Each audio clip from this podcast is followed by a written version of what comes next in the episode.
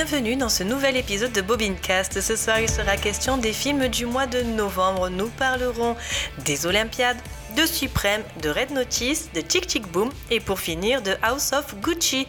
Nous partagerons également nos coups de cœur du mois. Pour m'accompagner ce soir, Thibaut et Aurélien, tous deux youtubeurs ciné, et David, gérant d'une salle de cinéma. Bonsoir les garçons, comment allez-vous ce soir? Eh ben très bien, super. Ça va nickel. Très bien. Et toi Alice? Et toi, comment vas-tu? Je vais très bien, j'ai passé un très bon mois. J'ai hâte le 22 décembre. ça se rapproche, ça se rapproche. Ouais, ouais, ouais. Il y en a qui attendent le 25, le jour de Noël. Non, non, moi c'est le 22 là, avec impatience. C'est Noël avant l'heure. Il y a Doctor Who le 1er, décembre, le 1er janvier. Ah. le place direct. Nouvelle saison? L'épisode du jour de l'an. La nouvelle saison est finie. Ah, je me suis fait spoiler d'ailleurs. Ah. Euh, j'ai pas vu la saison encore. J'ai pas vu. Non, mais je suis en retard. J'ai pas vu le nouveau docteur féminin pour te dire à quel point je suis en retard. J'attends. J'ai vu une image euh, avec un docteur, une statue. Euh, Bref, allez, émission. C'est bon, vous avez pu parler Docteur Who. Maintenant, nous allons effectivement commencer l'émission avec notre premier film du mois, Les Olympiades. Je crois que je suis fatigué. Je me sens juste encore plus merdique. Et là Vraiment Putain, mais elle est complètement malade T'en veux une toi aussi Non, non, non. Non Voilà.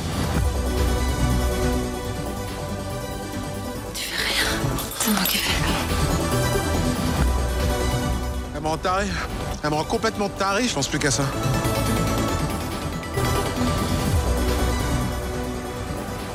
Qu'est-ce qui va se passer? Je suis super excitée, j'ai envie de crier. coécrit et réalisé par Jacques Audiard pour une durée de 1h46 minutes et un budget de 5,4 millions d'euros. Le film est présenté en compétition au Festival de Cannes 2021. Paris, 13e, quartier Les Olympiades, Émilie rencontre Camille qui est attirée par Nora qui elle-même croise le chemin de Amber. Trois filles et un garçon, ils sont amis, parfois amants, souvent les deux. Nous sommes deux à l'avoir vu ce film et je vais te laisser le bâton de parole, Thibaut. Pour moi, les Olympiades, euh, ça a été une chouette petite bulle d'une heure quarante qui m'a fait du bien. Alors, c'est pas le film de l'année. Euh, je trouve que c'est un film assez mineur de dans la filmo de Jacques Audiard, mais je pense qu'en fait, euh, il a été pensé comme une sorte de récréation pour Audiard. J'ai eu la chance de le voir en avant-première avec la présence de Jacques Audiard. Et lors des questions-réponses, il a très clairement dit que c'était un film qu'il a fait entre deux gros films, euh, son précédent film, c'était les Sisters Brothers, qui a été son premier film tourné aux USA. Et, euh, et voilà, du coup, euh, suite à ce tournage, il a voulu se reposer entre guillemets avec un film un peu plus intime et avec surtout une production plus simple, on va dire. Du coup, du coup, les Olympiades, c'est un film très agréable, très bien écrit. Il faut d'ailleurs noter la présence de Céline Sciamma en tant que co-scénariste. c'est aussi un film très bien filmé. Il y a notamment beaucoup de scènes de sexe mais je les ai trouvées toutes très belles et très douces. Euh, il faut savoir que le film est tourné entièrement en noir et blanc et le directeur de la photo a fait un magnifique travail. car j'ai trouvé ce noir et blanc vraiment sublime. Mais après, euh, voilà, je ne pense pas que je le reverrai un jour. Euh, ça vide la tête, mais euh, ça reste pas vraiment en tête. Euh, c'est le premier film de Jacques Audiard qui n'a pas de scène dure et marquante. C'est assez feel good, ce qui est très surprenant venant d'Audiard, mais en même temps ça fait du bien. Euh, le gros point fort du film pour moi, c'est Noémie Merlan, qui est euh, qui est incroyable. Euh, en fait, elle est toujours incroyable et, ce film ne déroge pas la règle. elle est sublime et dès qu'elle est à l'écran, on ne voit plus qu'elle. vraiment, je trouve qu'elle a un talent fou. Et, voilà. en gros, j'ai passé un bon moment, mais il n'est pas particulièrement marquant. Mais moi, ça m'allait bien. Bah, après, moi, j'apprécie Audiard aussi. Bon, j'aime pas tous ses films, mais alors les Olympiades, je trouve que c'est le moins bon de mhm. sa filmo. Même sur, euh, donc, sur mes lèvres qui date de 2001, mais qui, pour moi, je trouve, visuellement ressemble à un film des années fin 80-90. Alors après, est-ce que c'était le parti pris? Je sais pas. Euh, ceci étant, mhm. je l'ai beaucoup plus aimé. Et euh, j'ai trouvé donc que Vincent Cassel et Emmanuel DeVos ont une alchimie beaucoup plus réaliste. alors, est-ce que c'est une belle histoire d'amour? Non mais le traitement de leurs personnages était mieux fait. À l'inverse, dans les Olympiades, la vie de chacun des protagonistes ne m'a pas intéressée, j'ai eu aucun affect pour eux, Camille qui n'a pas envie euh, d'être en couple avec qui que ce soit, mais finalement l'est. Oh, bon. Qui compense sa frustration professionnelle. Bah, en quoi il est frustré? À quel moment tu nous montres dans le film qu'il est frustré? Par une activité sexuelle intense. Et comme tu disais, ça, des scènes de sexe, ça y va. Euh, perso, il y en avait un peu trop à mon goût. Euh, surtout qu'à côté de moi, j'avais, euh, enfin, à 2-3 sièges d'écart, un, un, vieux mec, franchement, qui s'en délectait. et lors de passages un peu scabreux, niveau dialogue, ben, il riait gras. Donc au bout d'un moment, moi, ça m'a, ça m'a un peu gonflé.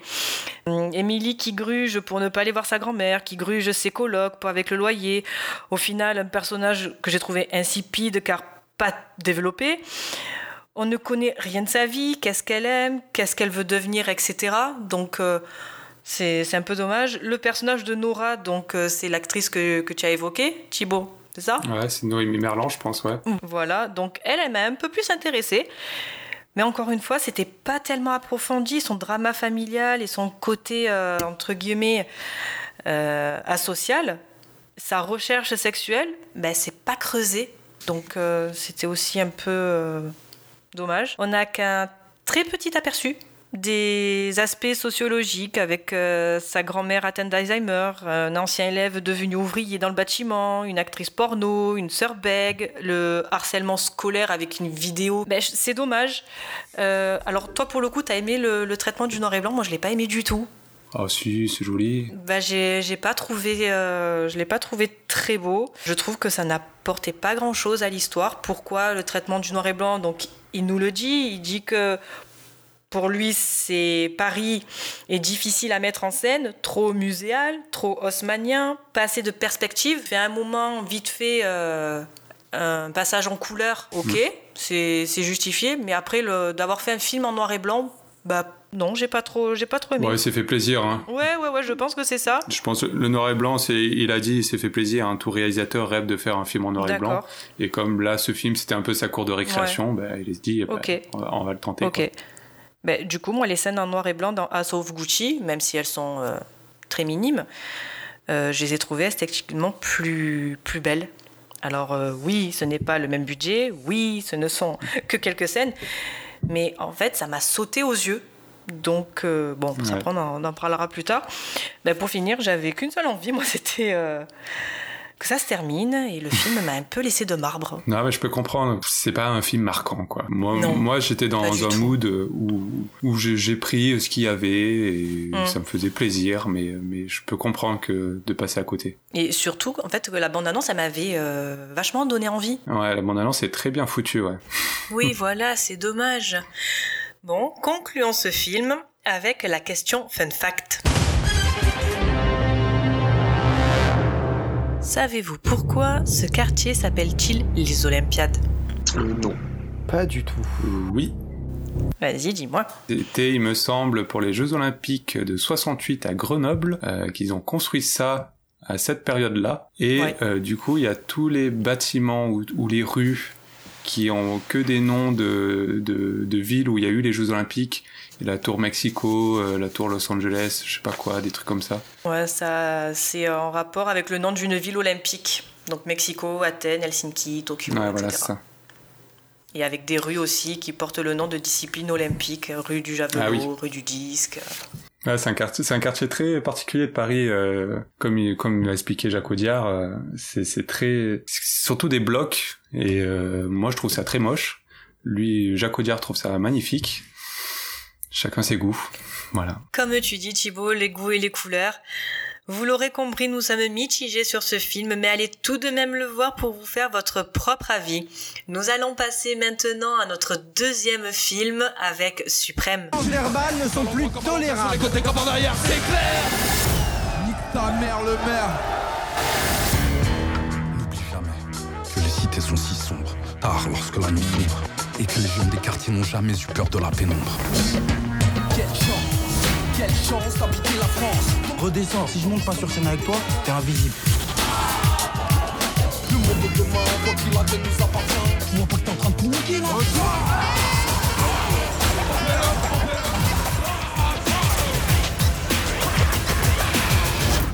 Coécrit et réalisé par Audrey Estrogo pour une durée de 1h50 minutes et un budget de 7,8 millions d'euros, à la fin des années 80, tandis que la police et des jeunes de cité s'affrontent violemment, certains d'entre eux se tournent vers le rap pour exprimer la colère qui couve dans les banlieues.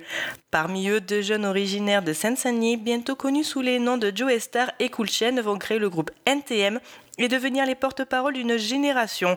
Leur succès et leur notoriété croissant les mèneront à se produire pour la première fois au Zénith de Paris. Et encore une fois, nous sommes tous les deux, Thibaut, à l'avoir Eh ben vu oui. ce film, donc je te laisse encore une fois le bâton de parole. Ah, j'ai plein de choses à dire. Euh, alors, Suprême, pour moi, ça a été une très agréable surprise. Euh, en fait, ça fait un moment que j'en entends parler, mais au début, je sais pas pourquoi, je le sentais pas du tout. Euh, vraiment, j'avais très peur de ce film. Et, et du coup, à sa sortie, j'ai vu pas mal de bons retours passer. J'ai aussi discuté pas mal avec un collègue youtubeur qui, lui, n'a pas du tout aimé le film. Euh, et aussi, j'avais vu aucune image, euh, je savais pas trop de quelle période ça allait parler de, de NTM. Et finalement, du coup, je suis allé un peu, un peu comme ça, mais j'ai passé un moment fort agréable. Euh, pour remettre un peu de contexte avec mon histoire euh, avec par rapport à NTM, euh, il faut savoir que donc j'aime beaucoup NTM. Euh, je suis pas un très très grand connaisseur non plus de toute leur histoire, mais j'ai grandi avec leur musique. Euh, au lycée, j'ai une période de rejet complet du rap, sauf pour NTM que je continuais à écouter et que j'ai même redécouvert à cette époque. Et aujourd'hui, je les estime beaucoup. Et l'album euh, Paris sous les bombes de 1995 fait partie de mes albums préférés, tous genres confondus. C'est vraiment une pépite. Je le trouve incroyable aussi bien dans son histoire que dans son héritage et tous les morceaux qui sont bon, c'est incroyable. Ils sont, il est intemporel ce, cet album. Euh, bref, ça c'était pour en mettre un peu de contexte. Mais pour revenir au film, euh, ben, j'ai trouvé d'abord que c'était visuellement euh, très très beau. Il y a un grain très particulier qui fait bien années 80 que j'ai trouvé très beau. Euh, la colorimétrie est magnifique tout au long du film. Euh, après le casting, euh, il est exceptionnel. Les acteurs qui jouent Cool Chain et Joe Star sont criants de vérité. Euh, et puis j'ai eu une belle surprise de voir Félix Lefebvre qui joue leur manager, parce que j'avais beaucoup aimé cet acteur dans Été 85. Et je trouve qu'il a, il a vraiment la classe, ce, ce petit acteur là, ce, ce petit minot. Euh, ensuite niveau réalisation, je l'ai trouvé, j'ai trouvé la réalisation assez sobre, mais ça fait le taf. Et surtout, j'ai trouvé que cette sobriété est au final très immersive. Euh, je pense notamment à la scène où ils enregistrent pour la première fois en studio et où Chain vient aider Joey Star. La scène, elle doit durer 5, 5, 6, 5, 10 minutes. Euh, avec des passages où Joey Star se lance dans son couplet de rap. Il y a aussi un long dialogue euh, avec des paroles assez fortes du côté de Cool Chain pour Joey Star. Et à un moment, il y a l'acteur de qui joue Cool Chain qui bafouille un peu. Et à ce moment-là, je me suis dit, ah mais putain, mais depuis 5 minutes, en fait, c'est un plan séquence. Et euh, la caméra, elle s'est pas arrêtée un instant, et c'est en fait c'est une putain de performance qu'on est en train de voir là. Et je m'en étais même pas aperçu, aperçu parce qu'en fait, euh, la caméra reste fixe. Et, et j'ai aimé que la réalisatrice en fait n'a pas voulu faire du tape à l'œil en mode regardez je suis, trop forte je suis en train de faire un plan séquence. Alors là en fait la scène elle, elle se sert du plan séquence pour nous immerger dans le duo. Et euh, elle ne nous fait pas des signes du coude en disant oh, t'as vu t'as vu je fais un plan séquence. Et, et vraiment ça j'ai beaucoup apprécié cette cette retenue qui qui est très euh, très immersive. Euh, ensuite qu'est-ce que j'ai à dire? Euh, ouais, le seul petit bémol pour moi, c'est, euh, mais c'est un choix scénaristique et, que je comprends totalement, c'est que le film euh, se, concentre seulement sur trois années, donc on, on voit entre 89 et 92. Et en fait, euh, NTM, c'est un collectif tellement riche que j'aurais finalement euh, aimé voir une série entière dessus, parce qu'il y a tellement à dire. Euh, par exemple, pour moi, le suprême NTM, c'est d'abord les graphes, la danse et toute la culture hip-hop qui est arrivée en France dans les années 80. Et je trouve que le film, vu que ça commence directement en 89, ben on est direct dans le rap. On voit pas vraiment la genèse du, de NTM. Et, et puis à l'inverse, euh, forcément, dans un coin de ma tête, j'espérais qu'on arrive jusqu'en 95 pour avoir la genèse de l'album Paris sous les bombes. Mais euh, mais voilà, quand, quand tu commences forcément un projet aussi fat que, que l'histoire d'NTM, t'es obligé de faire un choix et je respecte totalement ce choix de parler que de ces trois années. Et scénaristiquement, euh, ça tient complètement. Après, euh, ouais, ça se, ça se concentre beaucoup sur la vie de Joey Star quand même. Et j'aurais aimé voir un peu plus de Chain. Mais forcément, quand tu fais un film sur NTM, euh, Joey Star, il prend forcément une grande place, parce que, au vu de sa vie qui est complètement folle. Euh, J'aurais peut-être aimé que ça parle plus de musique aussi, mais euh, mais je comprends que voilà le choix des scénaristes de se concentrer euh, vraiment un peu sur le côté social aussi. Pourquoi pas Je ça me va. Et, et voilà, bon, je vais m'arrêter là parce que je pourrais encore en parler beaucoup. Mais je pense que ouais, c'est un très très bon film, une belle surprise parce que vraiment je m'attendais à rien. Et, et, je recommande ce film si vous voulez vous replonger dans cette période de fin 80, début 90 où le hip-hop en France euh, faisait ses premiers pas. Et, euh, et en disant cette phrase, je pense à la chanson euh, Tout n'est pas si facile de la Rabonne de 95 justement. Et, et, du coup, grâce à ce film, je viens de comprendre pas mal de choses parce que dans cette chanson, il, il, il parle de qu'il y a plein leurs anciens potes euh, du début de Supreme NTM parce qu'au début ils étaient une trentaine quoi. Et puis après en 95 ils étaient plus qu'une cinq ou six. Du coup dans cette chanson il parle beaucoup de de tout ce qui s'est passé. Et là je, je comprends un peu mieux après avoir vu le film. C'est un très bon biopic. Euh, une belle surprise. Tu le vends bien. Ah ben parfait Parfait. Ben, j'ai un peu le sens, j'ai le même, euh, même avis que toi. Hein. J'ai littéralement adoré ce film. Et c'était pas gagné pour le voir. Mm. à la base, avec toutes les, les merdes que j'ai eues. Même, même une Marseillaise a aimé Ouais, oui, oui. Bon. Ayam. Petite guéguerre, euh, voilà. Je suis désolée, mais. Normal, c'est le meilleur. Ayam. Et. Ouais, donc à la base, c'était pas gagné, quoi, pour. Euh, pour voir le film, surtout que 10 minutes de retard de séance, pour au final euh, pas le bon film, pour au final qu'on qu nous dise que euh, potentiellement le film va, va bugger. Bon, bah, c'est bien, ça a bugué les 5 premières secondes, donc au moins comme ça on était, euh, on était tranquille. Donc voilà. Mais ce film, il fait de une partie de mes biopics préférés et de deux de mes films français préférés de l'année. J'ai passé un excellent moment. Et pareil que toi, euh, pour euh, contextualiser, je suis, allée voir ce film tel une page blanche. Donc euh, de NTM, je ne connais que leur nom de scène et quelques chansons, donc c'est-à-dire pas grand-chose. Puis j'aime bien aussi à la base ce genre cinématographique, donc que ça soit biopic et reconstitution historique. Alors ces dernières années, on en a eu une chier. Avec les plus connus pour rester dans la catégorie musicale comme Judy, donc sur la vie de Judy Garland, pour ceux qui ne connaissent pas, elle a joué Dorothy dans euh, Le Magicien d'Oz. On a eu l'excellent Rocketman et l'horrible et catastrophique Bohemian Rhapsody. on est d'accord? Ah, merci. Je vois beaucoup trop de gens qui adorent ce film. Alors, alors, alors, alors, alors, alors.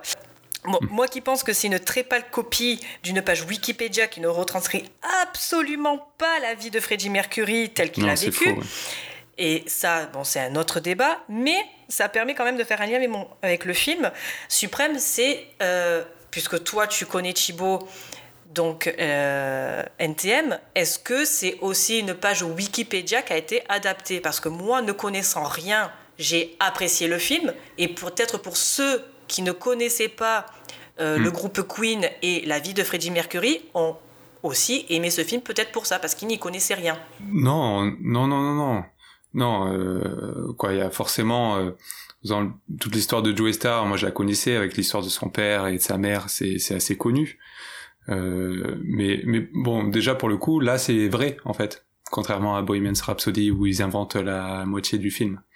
Là là c'est vrai et Joey Star et Cool Chain ont, ont ont supervisé le film, Euh, donc déjà ça met en confiance. Mais euh, non, après, voilà, quoi, comme ils font juste euh, entre 89 et 92, ils se concentrent vraiment sur une période où, où ils vont vraiment dans le détail. Et non, non, c'est pas juste une page Wikipédia euh, adaptée, non.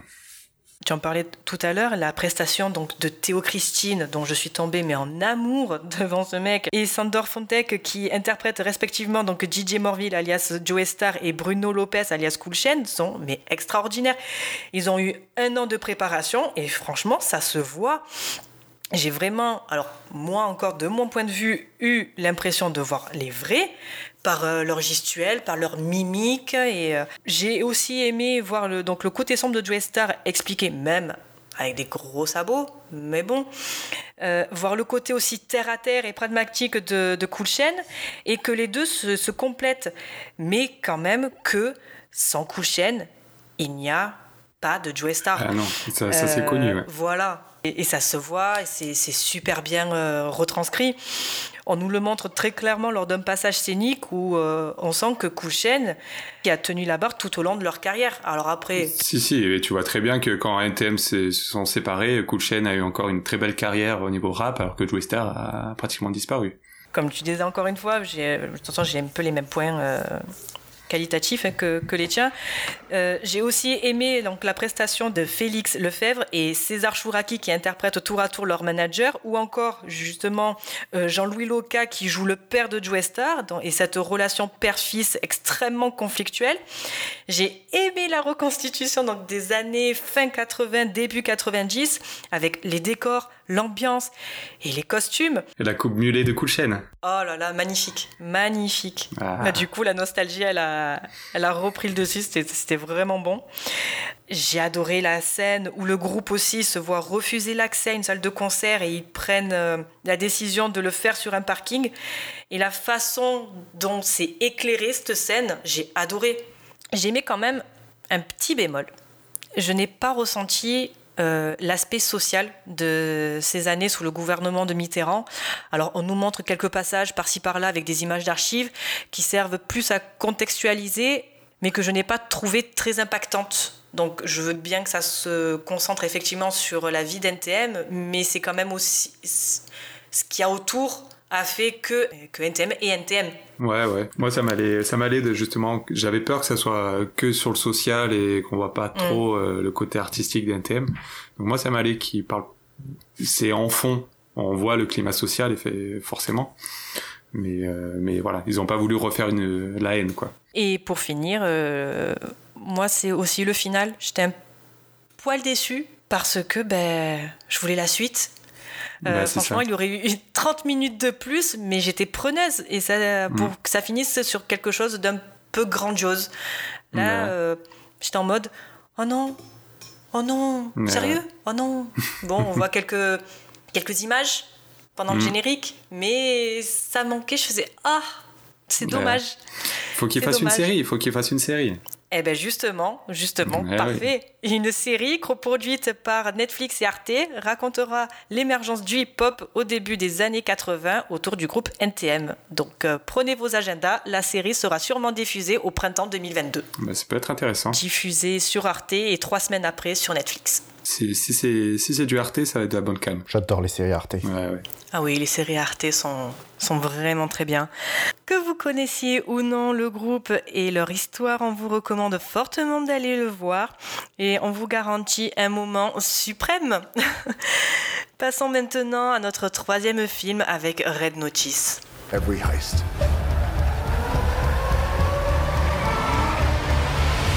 Now that you've been tagged with red notices, become the world's most wanted criminals. The only one who can bring you in.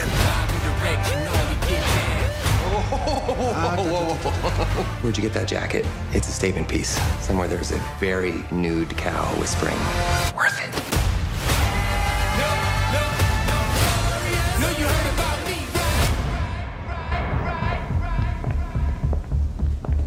écrit et réalisé par Rosson Marshall Thumber, à qui l'on doit Skytrapper, Dodgeball, Les Miller, Une famille en herbe, bref, que des chefs-d'œuvre, avec Gal Gadot, Ryan Reynolds et Dwayne Johnson, d'une durée de 1h58, pour un budget initialement de 160 millions de dollars, mais les retards ont fait grimper le coût total à 200 millions de dollars, ce qui en fait le film le plus cher de la plateforme. Oh, Red Notice nous conte l'histoire d'un agent du FBI forcé de faire équipe avec le voleur d'art le plus recherché de la planète pour coincer une insaisissable criminelle qui a toujours un coup d'avance. Mais du coup, ça veut dire qu'il coûte plus cher que le film que Scorsese a fait sur Netflix, avec tous les effets euh, visuels qu'il avait dû, euh, personne voulait produire? Eh ben, super. Eh ben, j'ai hâte d'avoir vos avis pour savoir si ça valait le coup de mettre ces 200 millions. eh ben, comme tu l'as dit, euh, Thibaut, eh ben, Ouais, voilà, ça c'est un film Netflix, voilà, super. Non, je pense que Netflix s'est dit, tiens, on va prendre euh, trois persos qui marchent bien en ce moment, on va prendre Deadpool d'un côté, on va prendre Wonder Woman, en plus Gal Gadot, elle est, elle est cool, on va la mettre dans des robes cool, euh, et on va prendre The Rock dans absolument bah, tous ses films en fait, parce que ouais, The Rock il sait pas jouer autre chose que The Rock, et on va les mettre tous ensemble, et euh, on va rajouter des cascades, des explosions, comme si c'était du Michael Bay, mais c'est pas du Michael Bay, et et, ça va être bien. Et, en fait, non. Genre, clairement, le film avance à rien, le, scénario se veut compliqué, entre guillemets, alors que pas tant que ça. Il y a un petit twist à la fin qui est, allez, surprenant, pas vraiment, qui a été vu et revu dans pas mal de films. Il euh, y a quelques vannes qui sont vraiment marrantes. Moi, personnellement, j'ai beaucoup ri sur une vanne sur Jurassic Park, mais je, je l'avais vu avant parce que c'est la vanne qui présente, en fait, dans la bande-annonce de Netflix. Genre quand tu restes sur le film, il te montre cette vanne. Du coup, j'ai fait ah, ça a l'air marrant. Euh, j'ai bien regretté. Visuellement, c'est pas ouf. Il y a un taureau à un moment, il est dégueu. Oh là là là, mon dieu, j'ai eu, j'ai, eu mal au crâne rien que de le voir. C'est, c'est franchement, c'est ni fait ni à faire. En fait, ils ont essayé de faire un, un blockbuster d'été, sauf que euh, ils l'ont sorti en automne euh, sur une plateforme. Non seulement ça a pas le même effet, mais en plus, bah même en salle, le film est raté quoi. Genre vraiment, c'est une déception. Et là, du coup, ça m'a. Là, tu viens de dire tous les chiffres, tous les coûts que ça a coûté, mais, mais c'est honteux. J'ai détesté ce film. c'est tout ce que je... c'est tout ce que j'ai à dire. Tu en as pensé quoi, toi, David? Qu'est-ce que j'en ai pensé? Euh, Alors, pour euh, remettre un peu dans le contexte, alors pour ceux qui savent pas, à la base, Netflix, ça envoyait des DVD euh, dans, la, dans les maisons des gens euh, et ça permettait de louer des DVD sans devoir aller chez Blockbuster ou chez Vidéo Future. Et euh, ils se sont rendus compte qu'ils avaient un catalogue tellement minable en fait qu'ils rachetaient euh, des espèces de films qui coûtaient beaucoup moins cher, mais qui ressemblaient à. Et ça a été la première version de Netflix en streaming, c'est-à-dire que tu tapais le nom d'un film hyper connu et il disait bah on l'a pas, mais si tu veux on a ça. Et en fait Red Notice, bah, c'est ça. Red Notice, en fait, c'est une version euh, complètement Netflixée des plus gros films que tu peux avoir vu ces dernières années, que ce soit Fast and Furious, Wonder Woman ou, ou Deadpool. Ils ont pris les trois acteurs, il leur a dit bah voilà, vous allez prendre euh, la façon dont vous actez euh, dans les derniers films où vous avez eu du succès. Et du coup, ils ont pris Gal Gadot pour en faire une meuf sexy qui, sait faire des arts martiaux. Ils ont pris Ryan Reynolds pour faire le petit con hyper intelligent mais qui arrête pas de faire des vannes. Et ils ont pris Dwayne Johnson pour faire le, le, gros bras qui, voilà, qui est hyper sexy et, qui sait résoudre des trucs. Et c'est pas parce qu'il a des gros bras qu'il est pas intelligent. Euh, donc euh, voilà c'est en plus ça se bat avec des russes euh, dans une prison dans des goulags. Ils arrivent à se sauver alors qu'il fait moins 40 et tu sais même pas comment ils arrivent jusqu'au jet privé de leurs potes il y a rien qui va, il y a absolument rien qui va. Alors, il y a tellement rien qui va que moi j'ai bien aimé en fait, parce que je, je m'attendais à rien et j'ai quand même été déçu. oh le twist improbable. et, et il s'avère que c'est le genre de film que j'adore regarder en VF en faisant mon ménage à côté. Et, euh, et, ça a très bien fonctionné en fait parce que je me suis bien marré. Euh, il y a deux trois vannes qui marchent bien. Au début du film, je me suis dit ah ça va être différent d'habitude parce qu'à un moment en fait il y a une espèce de scène d'action où Ryan Reynolds trouve un espèce de scooter, il se barre en scooter et là il y a euh, Dwayne Johnson qui voit une putain de Lamborghini et il dit oh bah je vais prendre la Lamborghini, il va y avoir course poursuite. Et là il accélère et bam il se prend un truc en fait et la Lamborghini est déglinguée et en fait Ryan Reynolds a, arrive à se barrer alors qu'il n'y a même pas eu de course poursuite quoi. Et j'ai trouvé ça super drôle. Je me suis dit ah mais le film va juste prendre des codes et il va les retourner pour, pour nous faire marrer pendant tout le film. Mais en fait, non. C'est la seule vanne qui fonctionne et qui retourne les codes. C'est le seul moment où il, il, ne respecte pas le jeu. Et le reste du temps, par contre, ça joue euh, tellement dans les règles que ça en est. Euh, ça en est vraiment catastrophique. C'est comme si tu jouais avec les vraies règles du Monopoly. Quoi. Je veux au bout d'un moment, tu, tu t'ennuies. Et ben là, c'est pareil. Donc euh, voilà.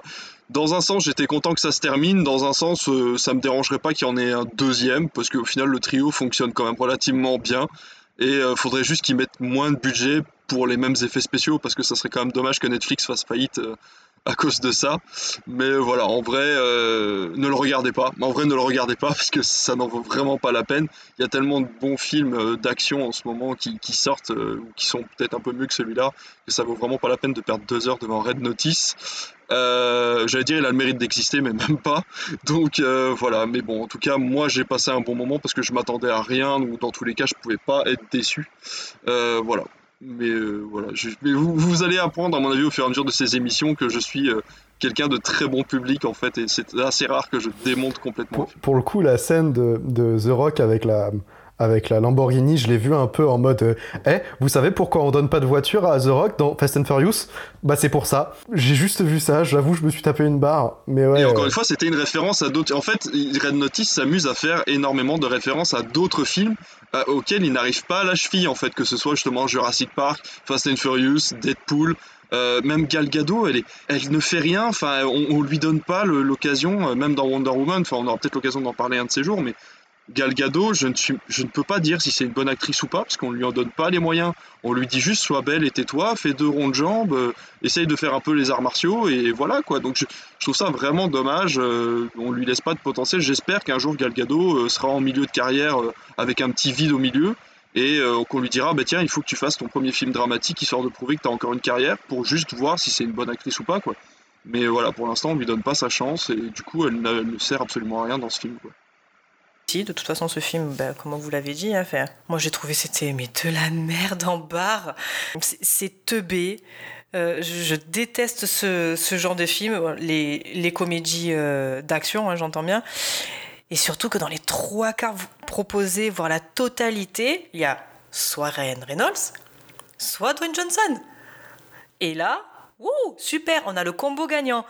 Donc, euh, je suis pas adepte, moi, des films popcorn. Je n'aime pas regarder un film en me disant, allez, euh, je mets le cerveau sur off. Je trouve que c'est une perte de temps.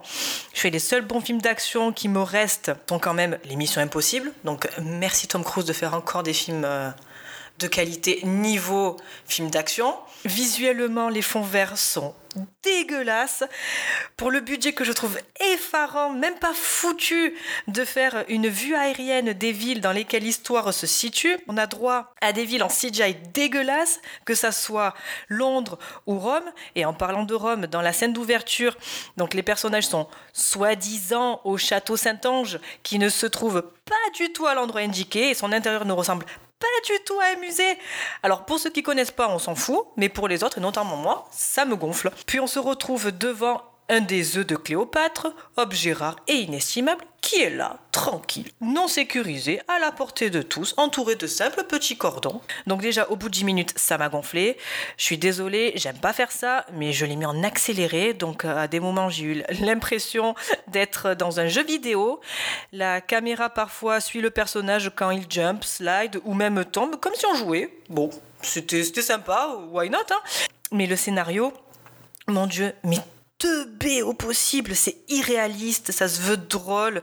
J'ai pas lâché mais un demi-sourire, j'en pouvais plus. Je vais même pas m'étaler sur le film parce que il est nul. Et du coup, mon problème avec ce film, c'est son budget. Alors, les trois acteurs ont chacun touché 20 millions, mais mettre autant d'argent pour une purge visuelle et scénaristique pareil, ça me saoule. Six Underground, qui est quand même dans la même veine, avait au moins la délicatesse de vraiment tourner à Florence. Même The Crown, qui, euh, avec ses 13 millions de dollars par épisode, ne leur, ne leur coûte pas aussi cher. Et on annule des séries prometteuses comme, euh, comme ça, leur, euh, ça leur revient trop cher, notamment Sense8 qui, eux, avaient un budget de 9 millions de dollars par épisode. Et on leur dit, non, c'est trop cher parce que vous allez euh, tourner euh, euh, dans, des, villes aux quatre coins du, globe. Donc, on va arrêter votre série. Ben, en fait, vous n'êtes même pas logique dans vos propos, au final. Donc, en vrai, je suis même pas dégoûté du film. Je suis écœuré de la gestion du budget, de la vision de Netflix. Voilà, tout simplement si je peux rajouter, alors déjà, les, Américains ont un véritable problème avec la Seconde Guerre mondiale. Ils ont l'impression que la, Seconde Guerre mondiale a été euh, l'open bar du fantastique, euh, de, l'objet rêvé, euh, de, toutes les, de toutes les expériences possibles et inimaginables.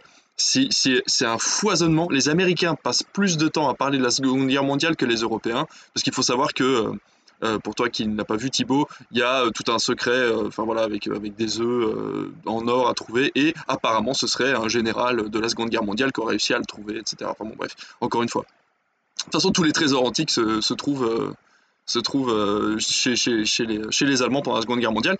Et la deuxième chose, pour te dire, après, c'est pas pour me faire l'avocat du diable, mais le problème de Sense8, c'est qu'il a été tourné à un moment assez charnière dans la carrière de Netflix, à un moment où ils étaient vraiment euh, sur la pente descendante au niveau des budgets et des possibilités qu'ils avaient au niveau séries et films. Et euh, là, ils sont plus justement à l'inverse, dans une tendance où ils ont un petit peu plus de budget. Et après, encore une fois, ce budget-là n'est pas le budget initial, ce qui fait que les rallonges qu'ils ont donnés ont forcément coûté moins cher que d'annuler complètement le film avec l'argent qu'ils avaient déjà dépensé. Dans tous les cas, il valait mieux payer plus cher et finir le film quitte à ce que ce soit une bouse, mais de toute façon, avec le nombre de personnes qui l'ont regardé, même en disant que c'était un mauvais film, bah du coup, ils rentrent dans leurs frais. Plutôt que, euh, bah voilà, à l'époque, ils ont dû arrêter Sense8, ils ont arrêté d'autres séries à côté parce qu'ils n'avaient absolument plus les moyens de les financer, ce qui est bien dommage. Et, euh, et, voilà, mais ça, c'est des histoires de périodes creuses et de périodes hautes où Netflix a les moyens ou pas de, financer des, programmes. Mais euh, enfin, par, par, contre, je suis complètement d'accord avec toi. J'aurais préféré qu'ils continuent Sense8 s'ils avaient le choix plutôt que de faire Red Notice. Ça, c'est clair et net. Mais du coup, tu peux les mettre en attente. Rien ne t'oblige à sortir euh, une saison toute. Non, parce que les, les, les, les, les, réalisateurs partent sur d'autres projets, les acteurs aussi, euh, les acteurs vieillissent, euh, les gens n'ont plus envie, tout simplement. Hein. Sense8, euh, là, tu, tu, demandes aux gens de. Re... Mm. Bah, et encore, Sense8, c'est différent parce que les fans étaient vraiment accros. Donc là, je pense que si tu ressors une petite saison histoire de clôturer ah le truc. Oui, il y a eu des pétitions mm. qui sont sorties pour en avoir signé je ne sais combien. Et on leur a donc du coup alloué un budget pour que Lana qui Pusher qui se retrouvait toute seule à la fin parce que sa, sa sœur a quitté, donc Lily a quitté le projet. Ils étaient trois sur le projet avec un autre gars et elle, au final elle s'est retrouvée toute seule à, devoir finir et à faire le film. Donc ok de la part de Netflix c'est cool de, dire bon allez fais ton finis ton truc. Après le film il, il est bien mais tu sens que c'était pas euh, c'était pas la, fin qu'elle aurait voulu donner tu, sens que c'était pas ce qu'elle voulait faire. Donc euh, ça le finit ça le finit pas pas bien enfin pas bien. C'est un happy end mais voilà c'est ça conclut mais voilà c'est pas c'est pas non plus euh, fantastique quoi. Pardon. Moi je voulais juste revenir sur Red Notice parce que j'ai pensé à deux derniers trucs qui me sont venus en tête. Trois derniers trucs d'ailleurs. C'est pas n'importe quel général allemand c'est un général nazi parce que les Américains, ils ont des problèmes avec les, avec les généraux allemands nazis. Ah oui. ça, c'est fatal. Oui, c'est ça. Non, c'est vraiment un Ils ont un problème avec les nazis qui ont, absolu, qui ont tout, tout, absolument tout piqué et, et qui ont réussi à faire, euh, je sais pas, ils ont réveillé des démons, ils ont piqué euh, des, euh, des, des, des, objets hyper importants euh, ancestraux, euh, ils ont fait des expériences bizarres euh, qui ont fait grandir des morts vivants. Enfin voilà, les nazis, ils ont tout fait pour les Américains, donc c'est un, c'est un puissant. Ils sont sur la face cachée de la Lune aussi. Oui, ils sont sur la face cachée ça de la Lune. Ça a commencé aussi. avec l'Arche perdue et après ça. Mais c'est ça, voilà. Et bien, de toute façon, il y a, y a, une référence. Ouais, ouais, c'est ça, c'est ça, c'est ça. ça. Il y a des références à Kill Bill, il y a des références à, à bah, Wonder Woman. Enfin, c'était horrible. Ah, et puis les décors en plastique, oh là là. Ça se voit que c'est en studio, c'est horrible. La lumière est dégueulasse. C'est que du plastique partout. Pareil, du coup, tu parlais des villes tout à l'heure, mais le chapitrage des, en, au niveau des villes, quand ils changent de ville, il y a écrit en gros, en plein milieu de l'écran, genre Rome, Londres, machin. Et genre, c'est horrible. T'es comme ça, t'es en mode, mais arrête, passe à autre chose. Genre, c'est bon, je vois que tu passes du. Moment, ils vont en Argentine. Il n'y a pas de ville en Argentine. Ouais, je vois que tu passes d'un endroit où il y a du soleil et où il y a des gens qui se baladent en robe, des, des, filles qui se baladent en robe, à des mecs dans un goulag au, dans la neige. Je me dis que ça doit être en Russie, potentiellement. Mais genre, t'as pas besoin de me le dire. Ou alors tu le mets en petit dans un coin. Non mais depuis quand Interpol euh, prend des gars et au bout de deux jours les envoie dans des goulags ou alors après il l'envoie en Chine, je crois, pareil. Euh, genre Interpol m'a arrêté, du coup ils m'ont envoyé dans une prison secrète. Non, non, c'est pas ça. Ça ne se passe pas comme ça. Je crois que légalement, il y a un souci. Non, il y a rien qui va. Non, par contre, un bon point du film, c'est qu'il y a 3 secondes à un moment où on voit Ed Sheeran. Oui, c'est très très drôle. C'est très très très drôle. C'est tout. Il arrive, il dit salut, je suis Ed Sheeran, il fait une vanne sur Game of Thrones et il s'en va. C'est ça. Eh, hey, mais j'ai joué dans Game of Thrones, les gars. C'est ça. Je suis Ed Sheeran. Non, c'est très drôle, c'est très drôle. Tu sais, le gars, il a sorti des albums, il a vendu des milliers de places, euh, il, pris... il, est ultra riche, euh, voilà, l'un des plus grands artistes de sa génération, mais il a joué dans Game of Thrones. Il a pris 10 millions du coup pour ça? Je sais pas combien il a pris. Oh, à mon avis, il doit pas être loin. Mais il est là. Je et vraiment, pas. allez, 5 secondes max. Je crois que c'est le, le, moment où j'ai vraiment, euh, vraiment ri à gorge déployée. C'est vraiment le moment où cette, euh, cette mariée arrive devant les 3 œufs en or et t'as Sheeran qui débarque et elle fait Ah, Sheeran Et puis du coup, elle court vers Sheeran et les 3 œufs en or, elle en a rien à péter. Et du coup, c'est vrai que là, du coup, pour le coup, j'ai vraiment, euh, là, j'ai vraiment rigolé à ce moment-là parce que ça, c'était quand même une bonne vanne. Moi, j'aurais fait pareil. Mais du coup, à ce moment-là, à ce moment-là, donc le, le, père qui avait euh, demandé à ce qu'on lui ramène les trois œufs, il se fait arrêter, du recèle d'objets nazis.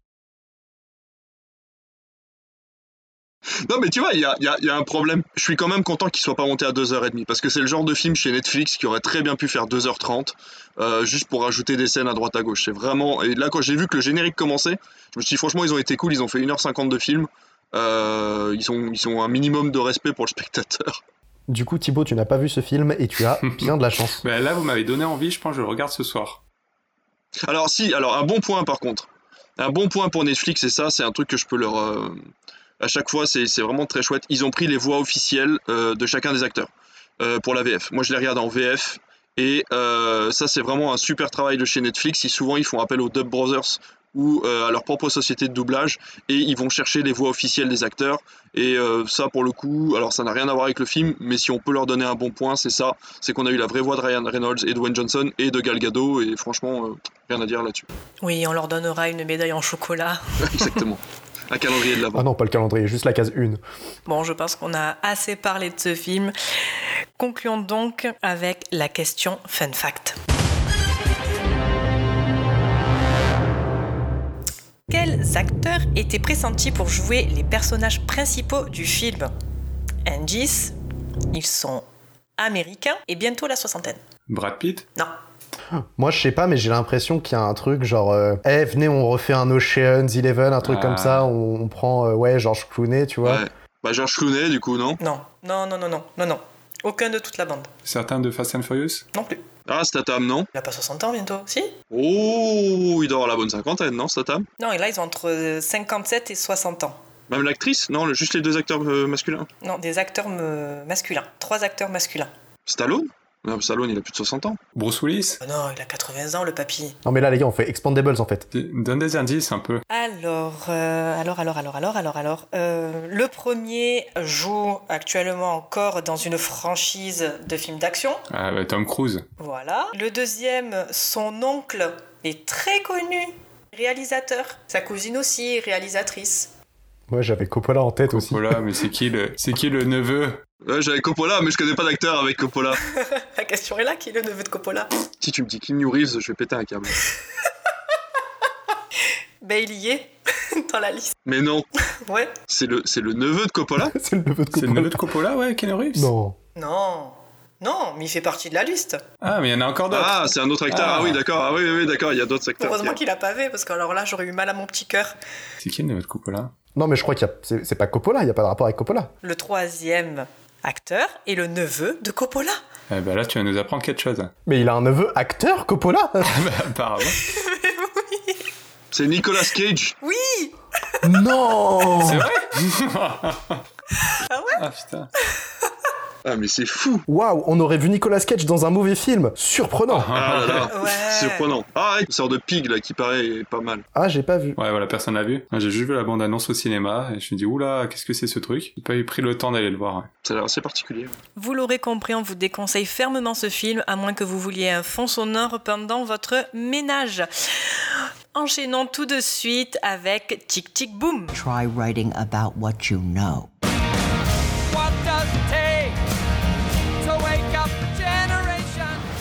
Would be a tragedy to give up what you have.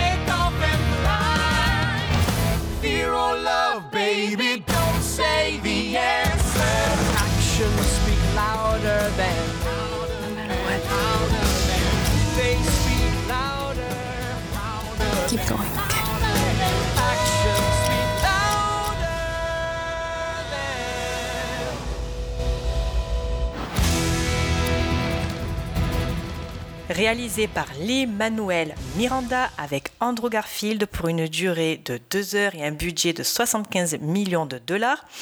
À l'approche de ses 30 ans, Jonathan Larson, jeune compositeur prometteur, jongle entre amour, amitié et l'envie de réussir quelque chose de grandiose avant qu'il ne soit trop tard. Donc, euh, on a tous vu ce film. Et Thibaut, je te laisse commencer. Oh, t'es sûr Ouais, ouais, ouais, au moins on finit sur une bonne note. On va y aller crescendo. C'est c'est le moment où je vais me faire cancel de, de tous les podcasts. Non, juste de celui-ci. Alors, Tic Tic Boom. Pour mettre les choses au clair, donc j'ai essayé de regarder Tic Tic Boom, mais au bout de 40 minutes, J'ai arrêté le film. Voilà, ça c'est dit. Alors la question, c'est pourquoi j'ai fait ça? Et oui, je sais Aurélien, je suis désolé, je suis désolé. Je vais, je vais essayer d'expliquer. Forcément, j'ai, j'ai pas accroché au film, mais j'ai pas trouvé ça mauvais, mais pas incroyable. Et en gros, je vais peut-être être dur, mais j'avais l'impression de regarder un téléfilm. Et, et au bout d'un moment, euh, j'ai commencé à regarder mon téléphone, à parler avec ma femme d'autres trucs. Et à moi, je m'en suis dit, je me suis dit, bon, a priori, je suis vraiment pas intéressé par le film. Donc il est temps d'éteindre la télé, de faire autre chose. Et c'est ce que j'ai fait. Pour le lendemain, je me suis quand même posé la question, mais pourquoi, pourquoi j'ai pas accroché au film alors que j'étais vraiment parti en mode euh, je vais adorer? Parce que oui, j'ai eu plein de retours dithyrambiques sur Insta, comme quoi c'était un chef-d'œuvre, l'un des meilleurs films de l'année. En plus, il y a Andrew Garfield que j'aime beaucoup.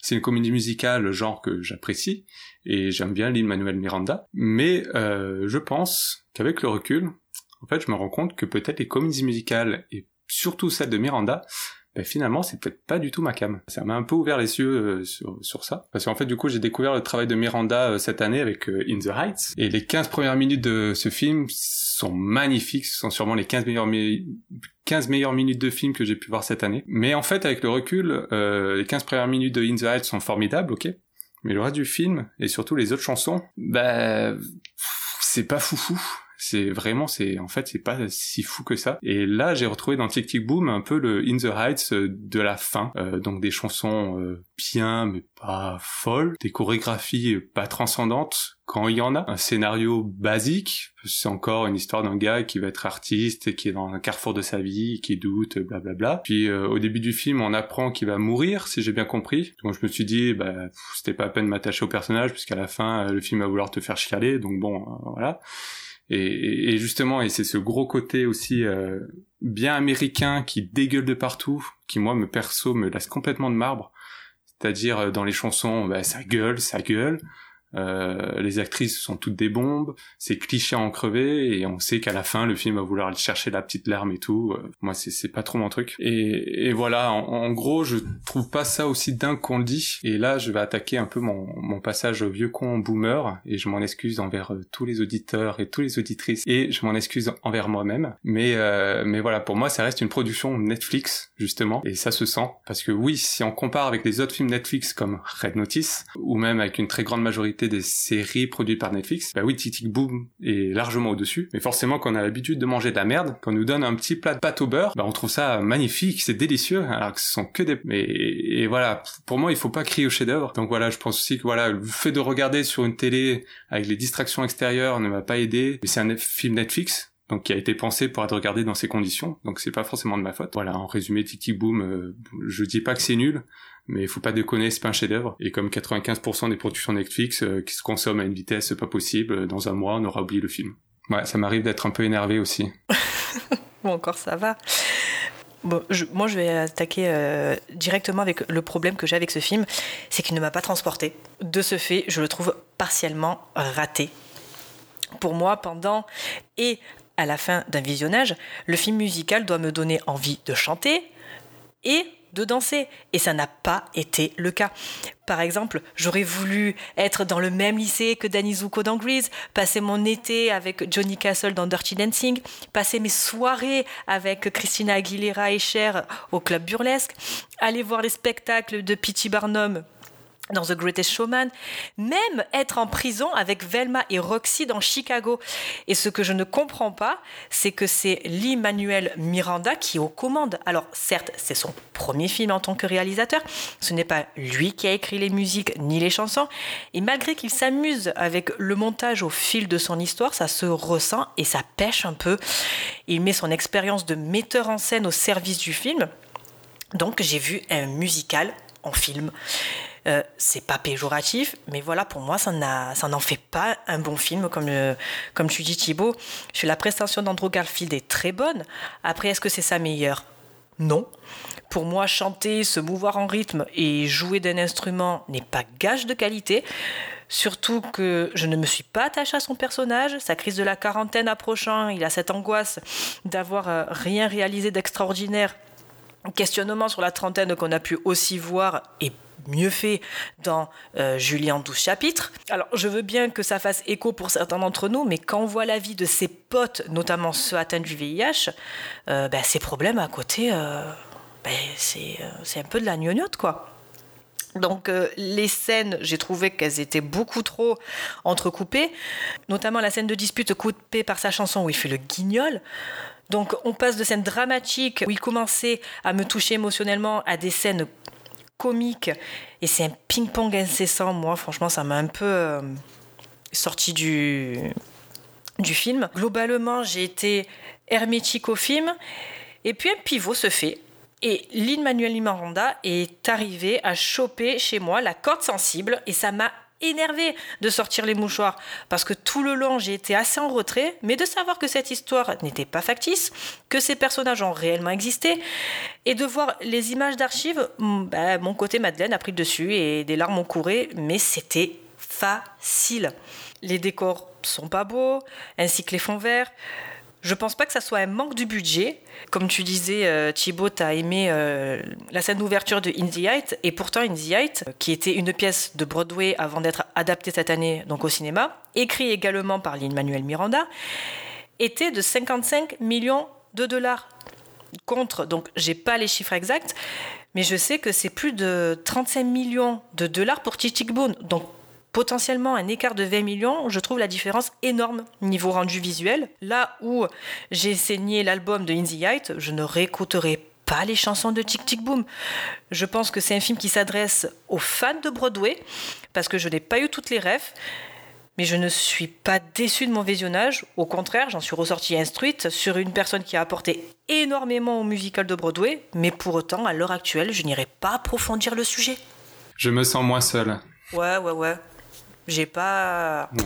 J'ai vu ça, je fais bon, ok. J'étais un peu comme toi, Ouais, j'avais voilà, un peu le téléphone à côté, je regardais, je fais ouais, bon. euh, je regardais presque après au bout d'un moment d'un œil parce que euh, quand tu vois In the Height, quand tu vois Hamilton, euh, tu es, euh, enfin, ça te happe en fait. Et là, pas du tout.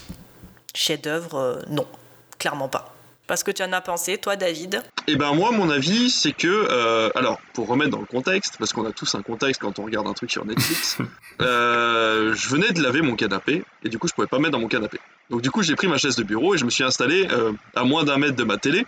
Donc je n'avais pas en fait euh, de, de, de distraction extérieure puisque j'étais vraiment focalisé sur ma télé. Et moi, j'ai adoré Tic Tic Boom. Euh, alors, sans dire encore une fois que c'est un chef-d'œuvre, parce que de toute façon, pour l'instant, il n'y a pas de chef-d'œuvre sur Netflix. En tout cas, euh, pas qui mériterait euh, pour l'instant d'être traité de chef-d'œuvre. J'ai bien aimé Tic Tic Boom. Déjà, j'ai bien aimé la performance d'acteur de chacun des acteurs et particulièrement l'ami qui joue voilà son, son ami qui a décidé de ne plus être acteur et d'aller travailler dans le dans la publicité. J'ai trouvé sa performance assez euh, assez intéressante. Genre là, je l'avais vu dans euh, The Boys in the Band, c'est ça, euh, qui est un film sur l'homosexualité euh, justement dans les années 70, qui est sur Netflix, qui est plutôt un bon, qui est tiré d'une pièce de théâtre justement qui avait été jouée sur Broadway à l'époque. Donc euh, je pense que Netflix a fait un espèce de packaging où il a acheté euh, un paquet de trucs qui venaient de Broadway. Et euh, j'ai trouvé son histoire hyper intéressante parce que je trouvais qu'avec beaucoup de subtilité, on le voyait tout doucement arriver sur le sujet principal qui est du coup euh, sa plus grande œuvre qui s'appelle Rent, qui est un, des plus gros succès de Broadway en fait, et qui concerne vraiment des problèmes sociaux et l'homosexualité euh, à New York et les problèmes de VIH, etc. euh, sur New York. J'ai trouvé ça très subtil en fait d'arriver jusque là et de justement de s'arrêter à ce moment-là, de dire voilà, sa prise de conscience, elle s'est faite tout au long de cette année où il a eu ses 30 ans. Euh, lui était parti sur un truc complètement euh, hallucinant, sur, sur un truc science-fiction, etc. Il était persuadé que ça allait être sa vie entière. Et finalement, ces deux plus grandes œuvres sont une remise en question de lui-même avec Tic Tic Boom, où il a créé euh, cette espèce de rock euh, band où il est tout seul et il fait une espèce de pièce de théâtre musicale qui, je trouve, moi, très intimiste et j'aurais adoré voir ça au moins une fois dans ma vie. Et ensuite, il a envoyé euh, sur Rent qu'il n'a jamais vu, puisqu'on annonce à la fin du film qu'il est mort juste avant la première, il est mort à 35 ans. d'une rupture de l'aorte juste avant la première de Rent qui a donc du coup il a eu toutes ses récompenses il les a eu à titre posthume puisque parce que ça a absolument révolutionné tout Broadway et je trouve ça absolument extraordinaire parce que on nous explique euh, que ben, justement Broadway était en train de stagner, il n'y avait rien d'exceptionnel à- dans Broadway depuis des années et que lui a amené quelque chose et, et, qu'en fait il l'a jamais vu. Il l'a jamais vu et il a accompagné tous ses amis euh, à travers le sida, à travers la maladie, il, les- a, il était avec eux. Pendant ce temps-là, il a eu cette crainte de ses 30 ans pendant des années pour finalement décéder à 35 ans.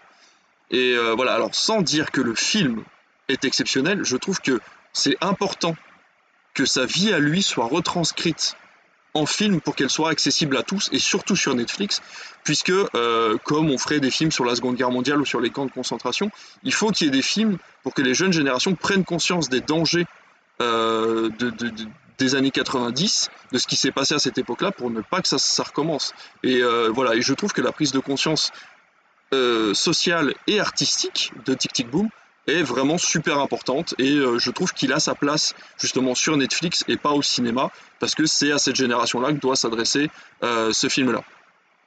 Donc pareil, j'ai trouvé euh, hyper intéressant la scène euh, où euh, la, la- la chanson sur le dimanche, je l'ai trouvé absolument extraordinaire. euh, Dans le, le- le- donc il est dans ce restaurant et il parle en fait des gens qui viennent le dimanche bruncher euh, dans les restaurants de New York alors qu'ils pourraient très bien rester chez eux et payer beaucoup moins cher pour leur jus d'orange.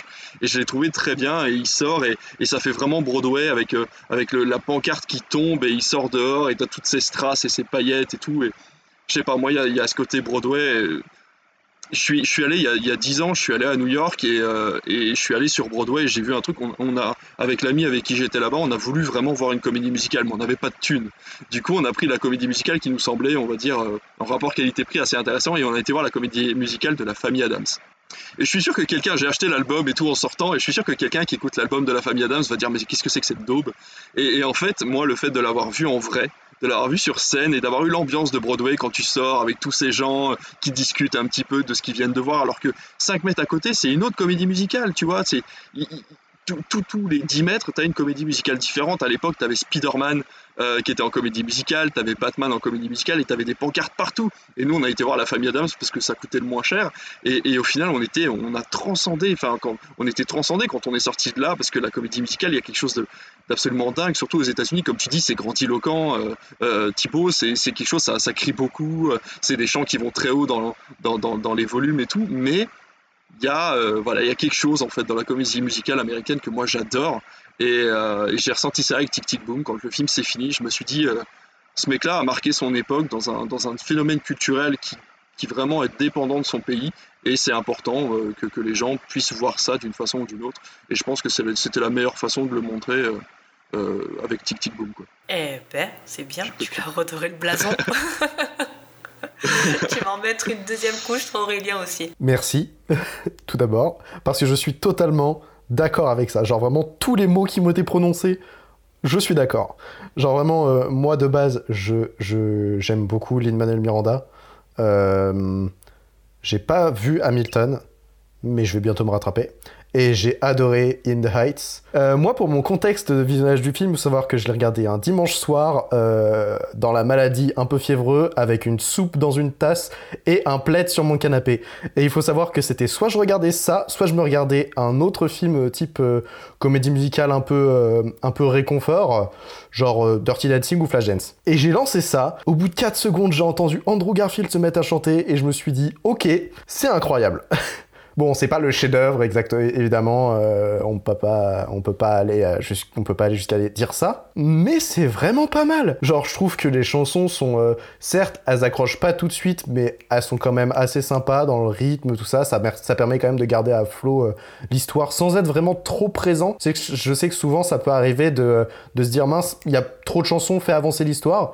Là, je trouve que tu- on a, il arrive quand même à se détacher de ce truc-là. Il y a au moment où t'as as des moments sérieux sans vraiment avoir de chansons et c'est quand même euh, assez intéressant. On a beaucoup ce truc de euh, ça se focus sur ses problèmes de, de Jonathan Larson du coup de je veux réussir à ma comédie musicale du coup ça fait 8 ans que je travaille dessus euh, et au final ouais ces petits problèmes de entre guillemets pacotille alors que t'as ses amis c'est ça à côté euh, qui ont les problèmes de gens réels des années 90 donc euh, potentiellement monétaires ou euh, bah, le sida tout simplement. Et genre vraiment ça, ça permet un peu de, mettre les choses en perspective du coup de voir euh, ses problèmes à lui par rapport au monde et de voir que le monde tourne pas autour de lui. Et pourtant il va faire quelque chose d'incroyable derrière qui va aider le monde voilà. J'ai pareil je connaissais absolument pas Rent et j'ai derrière dès que j'ai fini le film je suis allé sur Wikipédia pour revoir en apprendre un maximum. Et, genre j'étais subjugué par, par, par toute l'histoire et tout. C'était vraiment hyper intéressant. Euh, voilà le film en soi bon, en fait j'ai rien à ajouter de plus. Le film m'a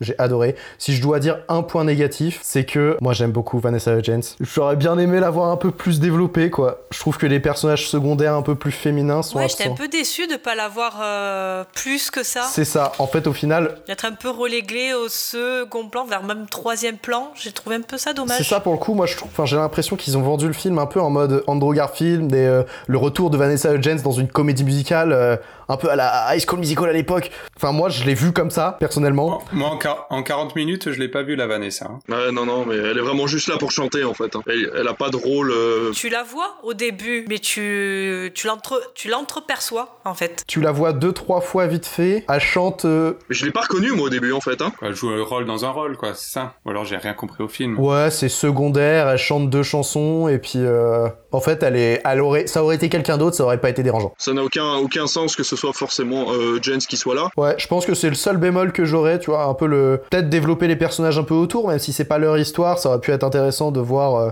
au moins un personnage féminin euh, qui gravite autour de cette personne-là et qui euh, voit en fait entre guillemets sa vie euh, qui change au fur et à mesure grâce à cette personne-là aussi parce que euh, elle, a travaillé, enfin Vanessa Hudgens, le personnage du coup, il a- elle a travaillé avec Jonathan Larson pour euh, Superbia. Franchement, je me dis que ça aurait pu être intéressant, mais au final, franchement, j'ai quand même apprécié le film.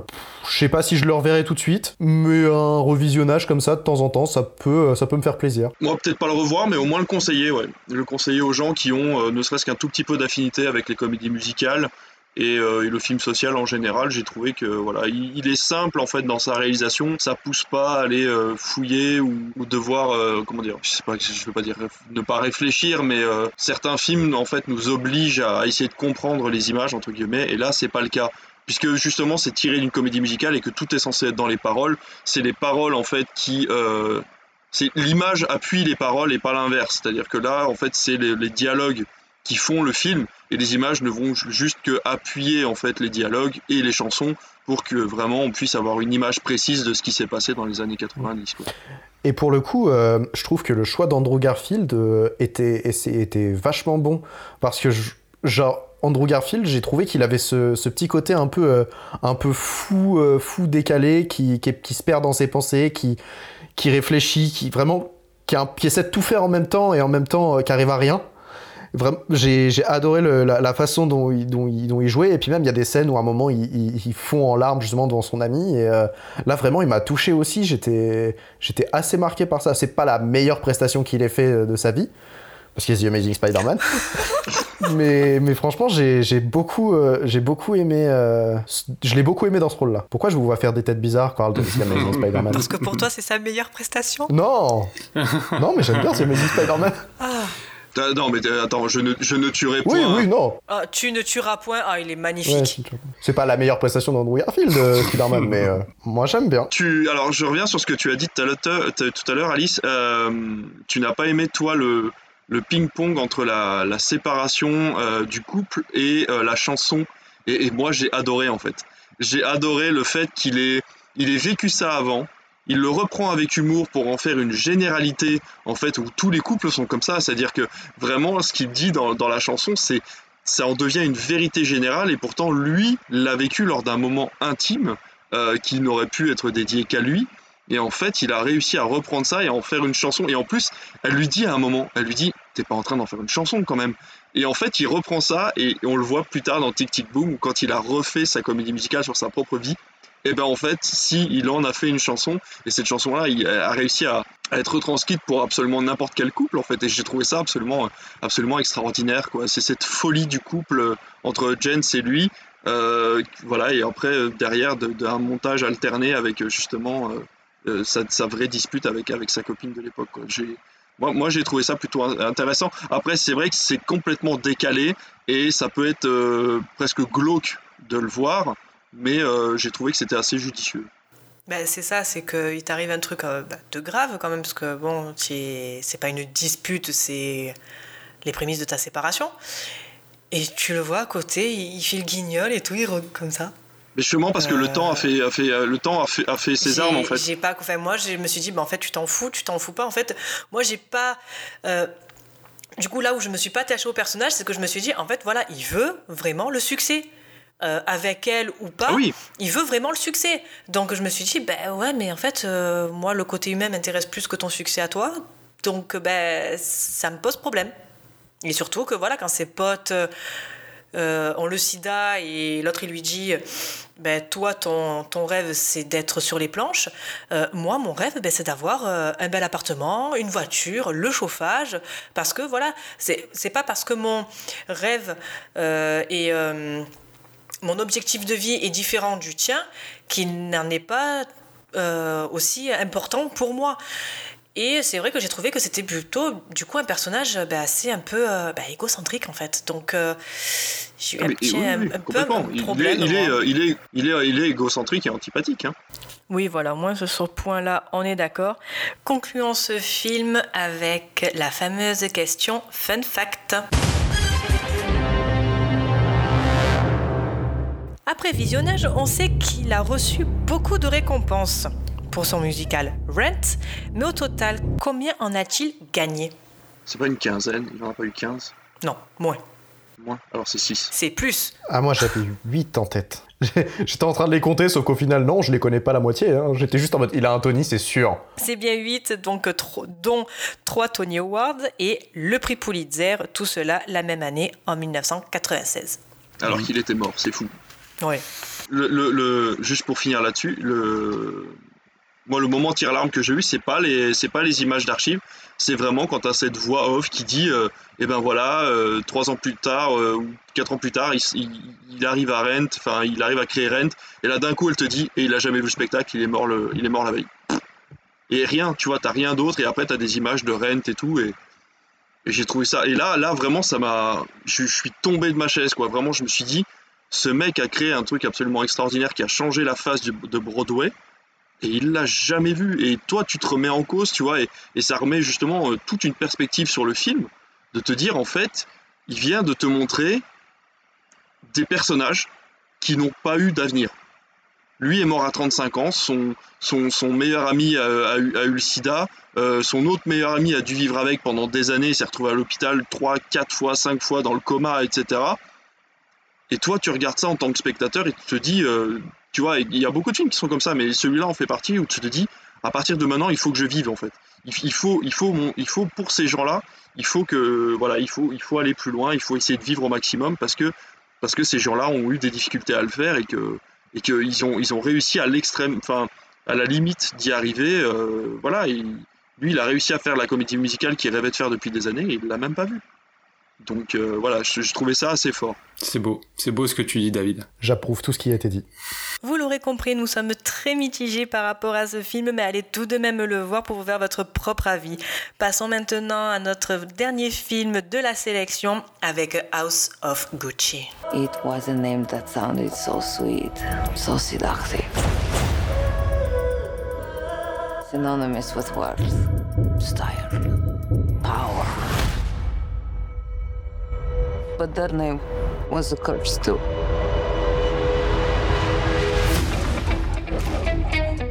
I've been a Gucci all my life. Your name is in the history books. Power. You are Gucci, you need to dress the part. It's chic.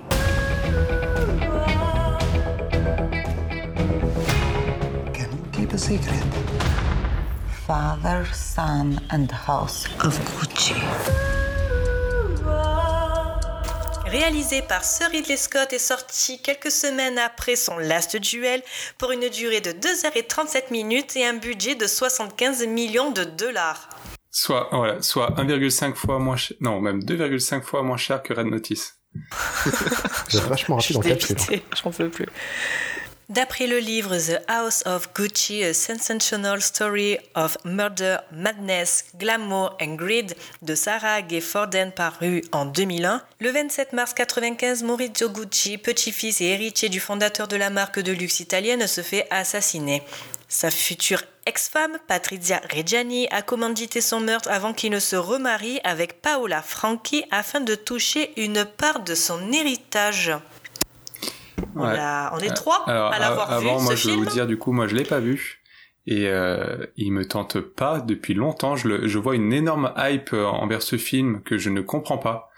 Parce que oui, d'accord, Ridley Scott, mais bon, pour moi, euh, depuis Gladiator, euh, voilà. Oh, t'abuses Bref, moi, Ridley Scott, c'est pas mon truc. Lady Gaga, je m'en fous un peu. Mais, euh, mais voilà, j'attends vos avis pour savoir si je vais y aller ou pas. Eh ben vas-y Aurel, je te file la patate chaude. À, quand- à ta question, est-ce que tu dois y aller ou pas Ma réponse est non. Oh Ah ouais, autant j'adore Ridley Scott, hein, j'ai vu beaucoup de films de Ridley Scott, j'aime beaucoup son travail. Autant euh, House of Gucci, c'est 2h40. 2h40 sur les Gucci. Et si tu sais pas que c'est sur les Gucci, t'inquiète pas que toutes les 15 secondes, c'est comme, c'est comme dans les. Y a-t-il un pilote dans l'avion? Il y a une vanne toutes les 15 secondes? Non, il y a un Gucci toutes les 15 secondes. Là, tu peux être sûr que on est les Gucci. Tu vas l'entendre 100 fois. Donc, déjà, il y a ça. Tu peux en être sûr et certain. On les Gucci, tu vois. Eh, c'est ça et les accents italiens un peu pétés, t'inquiète pas que. euh, eh, limite, limite, à un moment donné, ils vont te faire des spaghettis. c'est tout ce qui manque, des spaghettis, quoi. Euh, ils jouent même au foot à un moment. Et ils boivent du café toute la journée. Ils boivent du café, un expresso. Euh, non, euh, en fait, c'est c'est hyper long, c'est, c'est, je trouve, mal rythmé, c'est c'est mal cousu en plus, c'est con pour du Gucci. bien vu, bien vu, bravo. Pour le coup, euh, pour le coup, le- le- il y a quand même des points intéressants parce que esthétiquement, le film a quand même des, des plans un peu sympas. Des, les... Moi, j'ai adoré, c'est les costumes. Encore heureux.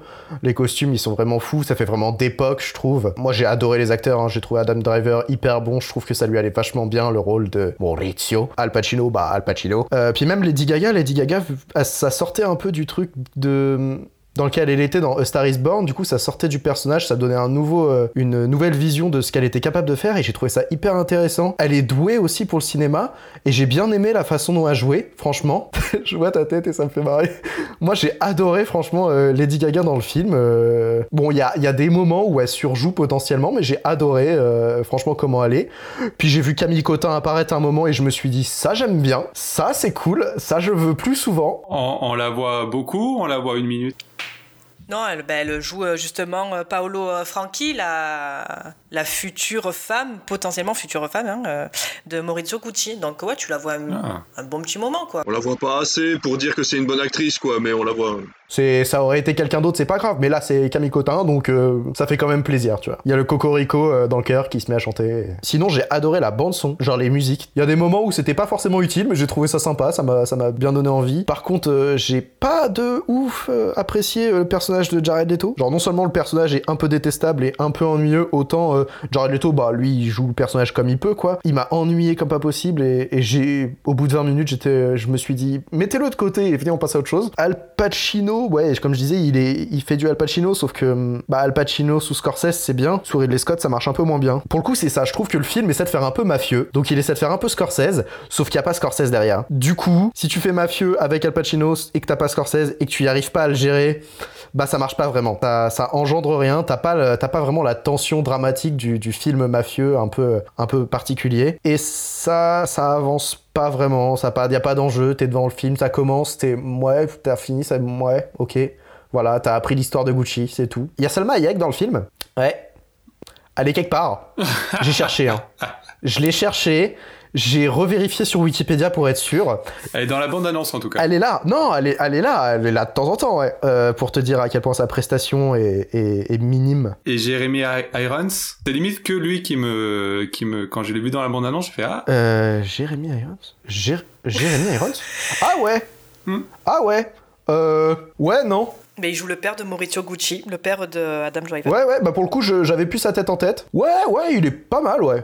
Il a une petite réplique un peu cinglante à un moment envers Jared Leto qui m'a bien bien fait marrer. Mais ouais, non, le film est pas marquant du tout. Visuellement, il y a des costumes sympas, euh, le jeu d'acteur est sympa, ça casse pas trois un canard. C'est long, ennuyeux, et tu passes vite à autre chose, quoi. Quand tu sors du, quand tu ciné, tu respires enfin et tu fais bon, c'est fini, on peut passer à autre chose. Je. Ouais, je vais, on va commencer un peu à l'enterrer. Parce que je sais que tu vas pas dire euh, beaucoup de choses méchantes, toi, David, dessus. Et j'en ai des choses à dire. Mon Dieu, que je l'ai détesté. Je n'ai pas du tout aimé. Il ne va pas me laisser un souvenir impérissable. Je ne connais rien à l'univers de la mode. Je ne fais pas de shopping régulièrement. Je m'achète un vêtement par, par an parce que du moment où ça me va toujours et du moment que c'est pas usé, aucun intérêt d'aller euh, tous tous les week-ends euh, faire du shopping. Donc Je ne connais pas la, marque et quand on me parle de mode, ce n'est pas forcément Gucci qui me vient en tête en premier. Donc c'est vrai que j'aurais voulu voir l'envers du décor de la maison Gucci, j'aurais voulu les voir créer des vêtements. Qu'est-ce qui a fait leur renommée? Pourquoi la famille Gucci et pas une autre? Ça me dérange toujours un peu quand un réalisateur veut faire un biopic ou un film historique sur ce genre de sujet et de prendre parti et de nous raconter les dramas familiaux. Que tu nous dévoiles leur vie privée, oui, mais leur drama, en vrai, je m'en fous. Euh, dans ce cas-là, franchement, je regarde Gossip Girl et, euh, et c'est parfait. Alors oui, Ridley Scott s'est clairement concentré sur Patrizia Reggiani en adaptant donc euh, le livre de Sarah Gay Forden qui avait tapé dans l'œil de sa femme Janina Scott et qui avait pris une option sur les droits d'adaptation pour le cinéma. Peu après sa publication, donc c'était soit Ridley l'adapté ou personne. Et au final, bah, le rendu, il est pas terrible, quoi. Euh, côté casting, bah, il est bon, hein, Adam Driver, Al Pacino, etc. J'ai pas du tout compris pourquoi Ridley Scott a dit oui à Jared Leto. Le gars, il est beau comme un dieu, il ne vieillit pas. Avec Kenny Reeves, ils ont un secret, c'est pas possible. Donc, métamorphoser Jared Leto comme ça, qui surjoue qui plus est avec un accent, mais horrible. Maquet, pourquoi tu fais ça? Pourquoi tu me parles comme ça? Mais moi, je suis un grand génie. Bah pff, non quoi ça ça marche pas. Ça marche pas du tout. Et dans le stock d'acteurs mondial il y en a aucun qui ressemble un tant soit peu au vrai Paolo Gucci. Donc déjà j'ai eu un problème avec ça. Euh, Jeremy Iron qui n'apporte pas grand chose à l'histoire et à la relation père-fils avec Adam Driver qui lui est bon. Je ne pense pas qu'un jour il fasse un mauvais film Star Wars. Mais clairement, dans ce film, euh, il est en pilote automatique, il fait le job et sans plus. Al Pacino, alléluia, il ne cabotine pas.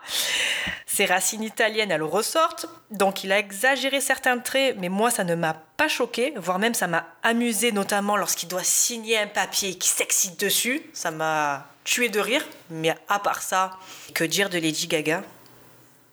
Euh, je pense qu'il faudrait qu'elle se recentre sur la musique. Euh, ce n'est pas une bonne actrice. Euh, il faut arrêter. Ce n'est pas parce que tu veux te mettre dans la peau de Patrizia Reggiani en l'imaginant photographe, d'où ça sort, on ne sait pas, en te baladant avec un appareil photo où que tu ailles, que tu parles avec un accent mais qui est horrible, qui ressemble plus à du russe qu'à de l'italien, que tu te teignes les cheveux en brune, euh, tout ça pendant un an et demi, que ta prestation est bonne. Donc euh, ça va, elle n'a pas tourné dans le meilleur Ridley Scott, mais Lady Gaga, STP, arrête de, faire des films. Tu étais euh, très bien dans Star is Born, mais ça s'arrête là. Sa prestation dans la saison 5 d'American Horror Story, c'était pas ça non plus. Alors ça lui allait bien parce que c'était son univers, glauque et décadent, mais voilà, tu as beau faire des clips magnifiques, des performances scéniques incroyables, mais tu n'es pas une bonne actrice. Donc, euh, reviens à la musique, refais des tubes et on sera euh, très content. Après, pour parler du reste du film, je trouve qu'il est bâclé, il est réalisé en quatrième vitesse, puisqu'il avait une deadline, c'est-à-dire que le film devait sortir pour les 100 ans de la marque. Alors, tourner une scène avec plusieurs caméras, ben, ça justifie pas le résultat. Des scènes sont en trop, là où d'autres auraient pu pallier et amener plus de contexte. Photographiquement parlant, je l'ai pas trouvé beau. Là où ça fonctionnait avec les préquels d'Alien et The Last Duel, puisque Ridley Scott a repris le même gars dans House of Gucci, ça ne convient pas. Quand tu m'emmènes en Italie, à Rome et en Toscane, moi je veux des couleurs chaudes. À un moment, ils vont dans une ferme. Putain, mais moi je veux sentir le purin. En fait, quand je, je vois le film, euh, je je veux pas voir ce putain de filtre bleu. Ça ne va pas. Euh, c'est un film que j'ai trouvé extrêmement long, plan-plan. Alors que pour moi, mais tous les ingrédients étaient réunis pour avoir une fresque épique. En ce moment, je regarde l'excellente série HBO Succession. Allez. Pourquoi ce film n'est pas dans la même veine? Voilà mon avis.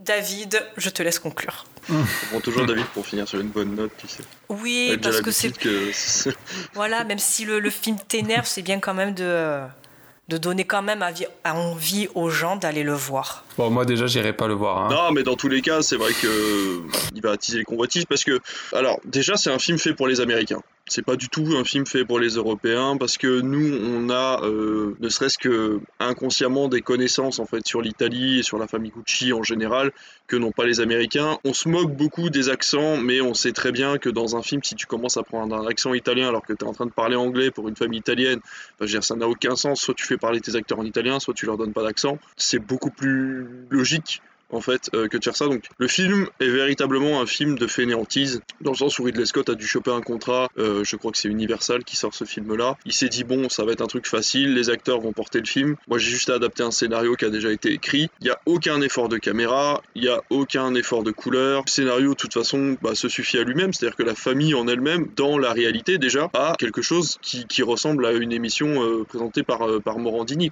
C'est-à-dire qu'on est vraiment sur une famille qui, du début à la fin, s'est auto-trahi en gardant par contre comme base l'entreprise doit rester chez Gucci. Mais du début à la fin, ils se font des coups de pute pour que le- le- l'entreprise ne soit qu'à un seul Gucci et pas à la famille entière. Mais par contre, derrière, ils te disent, mais on est la famille Gucci, euh, il y a que les Gucci qui comptent, etc. Pour qu'au final, finalement, euh, bah, l'entreprise soit plus du tout euh, au Gucci, puisqu'ils se sont tellement tous cassés la gueule que, bah, au final, ils ont été obligés de vendre toutes les parts et Gucci n'appartient plus à la famille Gucci. J'ai trouvé ça ironique, mais finalement c'est pas le film qui apporte ça, c'est l'histoire en elle-même. Tu pourrais regarder ce, reportage-là sur, euh, je sais pas, sur M6 ou suivre une, une vidéo YouTube qui aurait été faite par un, un gars lambda. Ça serait exactement pareil que de regarder Adam Driver avec des grosses lunettes et un scooter, quoi. Sans dire que le film soit mauvais, parce que voilà, on en parlait tout à l'heure, Red Notice c'est un mauvais film. Et si vous le regardez, c'est vraiment pour en rigoler, euh, pas rigoler avec le film, mais rigoler du film. Là, pour le coup, Gucci, comment dire, étant donné que Ridley Scott fait quand même, il sait, il sait manipuler une caméra, il sait s'entourer à peu près. Le film n'est pas mauvais à regarder, c'est juste qu'il est, il est, il est banal en fait, et il est banal à un point que 2h37 paraissent hyper longues et complètement insipides. Mais voilà, n'allez pas croire que vous allez regarder un très mauvais film. C'est pas le cas, c'est juste qu'il n'apporte absolument rien, ni au cinéma, ni à votre vie en général, ni à votre séance dans la salle de cinéma. Si vous deviez choisir un film de 2h37 et que ce soit un Ridley Scott, allez plutôt voir le dernier duel qui lui apporte quelque chose, on va dire, d'épique, parce qu'il a été fait euh, sous des conditions euh, plus particulières, dans une, dans une, ça se passe pendant le, pendant le Moyen Âge, euh, euh, les combats à l'épée sont quand même relativement bien réalisés, l'histoire est quand même beaucoup plus intéressante. En plus, ça a été tourné en France, en Saône-et-Loire, euh, en grande partie, donc ça apporte en plus un côté un petit peu cocorico qui, qui est plutôt bien retranscrit. Donc voilà, n'hésitez pas à choisir entre les deux, prenez plutôt le dernier duel que Gucci. Attention, Gucci est beaucoup moins violent par contre que le dernier duel, donc si vous devez aller le voir en famille, bah, allez plutôt voir Gucci. Sans conseiller Gucci, ne vous dites pas que vous allez vraiment euh, voir le pire film de l'humanité, mais c'est vrai que pour un Ridley Scott, quand on, quand on voit le nom de Ridley Scott, c'est quand même dommage d'en arriver là. Le problème, c'est qu'il n'y a pas de réalisation, il n'y a pas d'effort de fourni, donc euh, c'est quand même très difficile d'en parler outre et de, de lui trouver des avantages. Oui, euh, excuse-moi. Moi, j'ai deux petites choses à ajouter. Euh, en revenant, euh, en revenant du, du ciné, je me suis intéressé un peu à l'histoire de la famille Gucci pour voir un peu les similitudes par rapport à si vraiment tout était vrai ou quoi. Et euh, du coup, pour rectifier ce que tu disais, c'est pas un documentaire M6, c'est NRJ12 qui a fait ce documentaire. voilà, c'était euh, les, les meurtres dans les, dans les hautes sphères de la, de la. Voilà. Voilà, pour Et le ben coup, je me suis. Ah, génial. Bon, bah voilà, je vais pas regarder ça. Oui, pour la réalisation, je me suis rendu compte que c'était euh, vraiment, vraiment, vraiment. Il y avait, y avait plus aucun effort de fait. À un moment donné, il y a une scène où euh, le- bah, Lady Gaga va euh, voir des tueurs à gages. Et en fait, la scène, c'est des mecs dans un PMU. T'as l'impression qu'ils ont posé une caméra dans un PMU. Elle, elle s'assoit. Il y a deux mecs un peu euh, genre, euh, genre euh, Roger et Marcel qui viennent faire leur quintet et qui viennent s'asseoir au bar. Ils échangent des mots, mais même pas audibles. Ils font des... Voilà. Par on ne sait quel moyen, ça bouge pas, c'est vraiment euh, comme ça. L'image est grise. Franchement, ça m'aurait pas surpris si j'avais vu Renault sortir de derrière avec une guitare et commencer à faire son nouveau clip, tu vois. J'étais, je me suis, enfin, ça m'a, ça m'a marqué. Je me suis, dit, mais qu'est-ce que tu nous fais, Ridley? Tu nous faisais des trucs tellement bien avant. Pourquoi? Et ça m'a, ça m'a attristé tellement. Franchement, ça m'a gâché toute la fin du film. Ah mais là clairement il a pris son chèque, il est parti. hein. Là, j'espère qu'il est en train de faire un, il est en train de faire une masterclass pour son prochain film. hein. Faut qu'il rattrape le coup. J'espère, ouais. Par contre, je reviens sur ce que tu disais euh, au niveau des musiques. Euh, alors moi, j'ai trouvé ça chiant parce qu'en fait, c'est qu'il n'y a aucune musique originale. C'est que des reprises de films, de, de musique qui, je, je pense, ne sont même pas d'époque, parce qu'il y a des musiques qui me semblent pas être des années 70-80. Et, et en fait, même là, il n'y a pas d'effort. Il a même pas fait appel à un compositeur. Il a été cherché dans la banque de données de chez Universal Music. Il a dit attends ça ça marche, ça ça marche, ça c'est en italien, ça ça marche. Ah, puis il a pris sa playlist. hein. Oui, il a fait sa playlist et il l'a sorti, il l'a popé à droite à gauche en disant bah attends, on va mettre un peu de musique là, un peu de musique par-ci. Et il y a deux trois petites compositions pour un peu le côté dramatique à deux trois moments dans le film. Mais c'est tout. C'est vraiment c'est le le film de la fainéantise au, plus haut point quoi. C'est fou. Et en même temps, vu que c'est Ridley Scott, vu qu'il a le matos pour avoir une image à peu près propre, le film s'en sort relativement bien, sans dire il n'y a, a pas d'imagination, mais, mais c'est propre. C'est propre à regarder, quoi. C'est chiant, mais c'est propre. Par moment, en fait, je me suis dit, attends, il est en train de jouer sur du second degré. Je me suis dit, il y a, il y a un truc second degré, en fait, il va se moquer de la famille Gucci en permanence. Et en fait, il y a tellement de moments sérieux dans le film que tous les moments second degré, en fait, sont complètement occultés. Et du coup, le film est quand même plus sérieux que, ce, que, que- que comique. Et ce qui, ce qui en fait quelque chose de dommage, parce qu'en fait, ils auraient dû en faire un film complètement second degré où les acteurs partent complètement en vrille. Et ça aurait fait un truc. euh, ça aurait fait un ovni en fait euh, de la filmographie de, de, Scott et du coup ça aurait pu marquer un peu les esprits. Mais là pour le coup en fait à chaque fois c'est occulté. euh, voilà, il essaye de se moquer un peu de, de cette famille italienne et au final ça marche pas bien. Enfin non franchement c'est non c'est raté vraiment.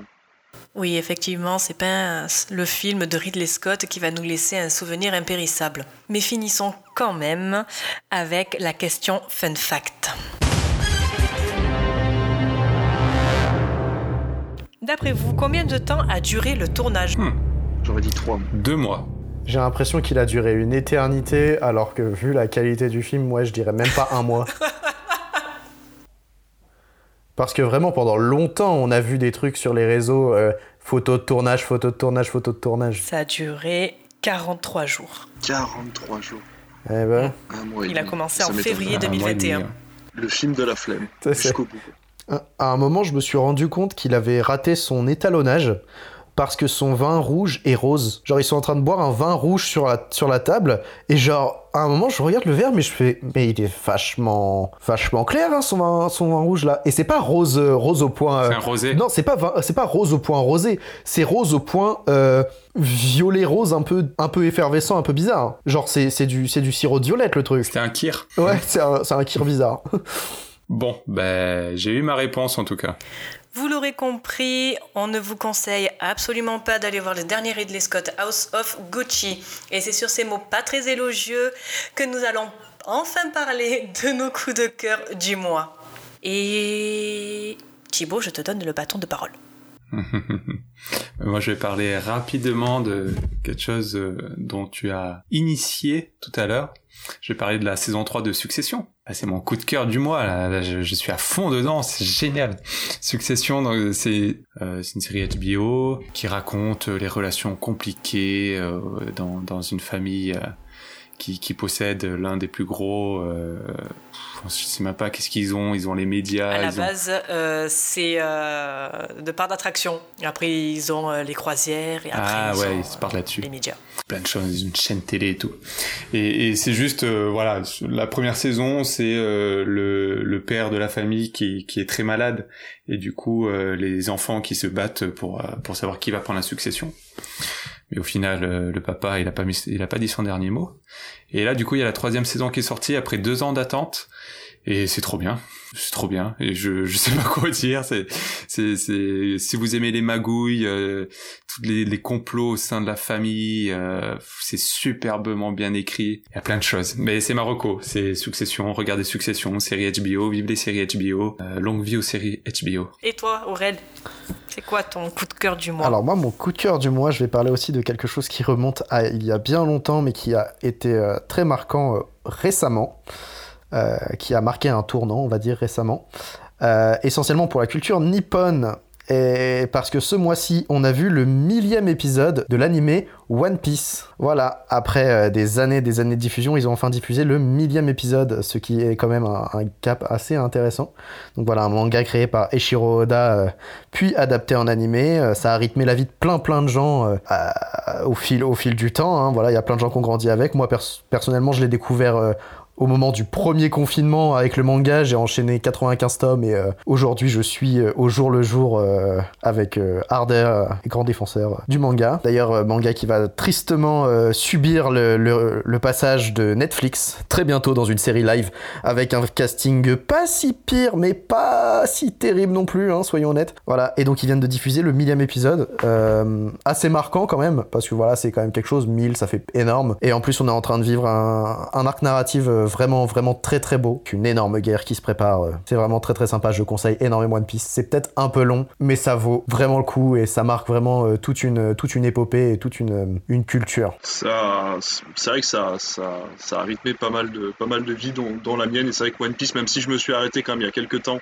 euh, à l'enlèvement de Sanji, euh, mais euh, il y, a, y a des moments en fait dans One Piece qui, euh, en tant qu'adolescent, sont euh, sont hyper intenses. En fait, il y a, des, y a des, vraiment des moments, ne serait-ce que dans, dans l'animé, les personnages vivent les choses avec tellement d'intensité euh, et avec une vraie philosophie de vie qu'on aimerait tous avoir. Et, euh, et c'est pour ça, je pense que ça a marqué tellement de générations et que ce millième épisode est là aujourd'hui et qu'ils n'ont pas arrêté la série comme ils l'ont fait avec Bleach ou quoi. C'est que Oda a réussi à, à faire évoluer ses personnages et à faire évoluer le background de, One Piece de façon à ce que les gens se sentent vraiment concernés par la philosophie de, tous ces pirates qui essayent de vivre dans l'illégalité et se rendent compte que finalement c'est le gouvernement qui est le plus malfaiteur en fait. C'est marrant, ça retourne complètement le, le monde dans lequel on vit. Et euh, finalement, nous, euh, en ce moment, voilà, on fait plus confiance au gouvernement, etc.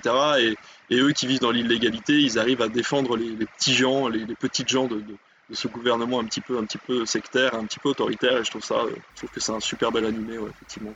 C'est une belle recommandation.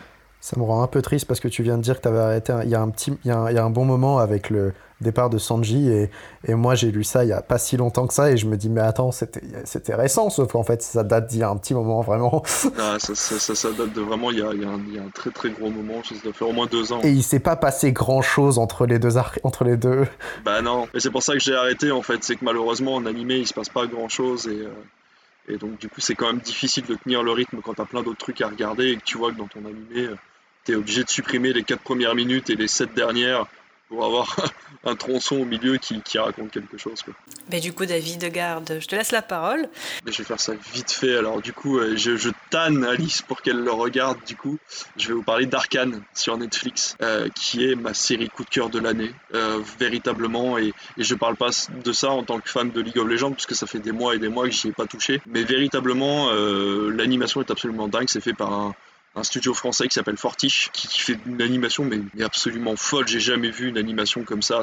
C'est, fluide, c'est beau, c'est crayonné, euh, c'est moderne. Les sujets traités sont absolument dingues. La, la VF comme la VO sont folles. Euh, le scénario est top. Les personnages sont hyper intéressants. Ça raconte l'histoire d'Arkane. Dans le monde de League of Legends, il existe une ville qui s'appelle Piltover, qui est une ville qui, euh, qui a réussi à grandir grâce à cette technologie. Et en fait, en dessous de ça, il y a la base ville.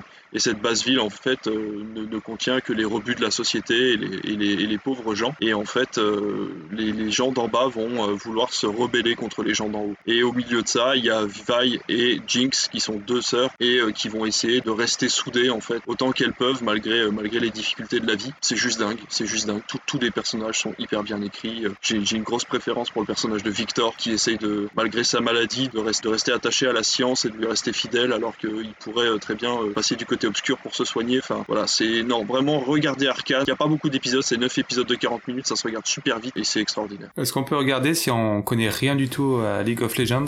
Je me suis posé la question, on a essayé de faire un sondage avec un ami qui joue beaucoup à League of Legends et euh, oui, oui, oui, tu peux très bien regarder Arcane sans avoir ne serait-ce que la moindre connaissance de League of Legends, puisque tous les personnages te seront présentés en fait euh, comme si c'était une série complètement indépendante. D'ailleurs, ça ne respecte pas entièrement le lore de League of Legends, donc euh, véritable.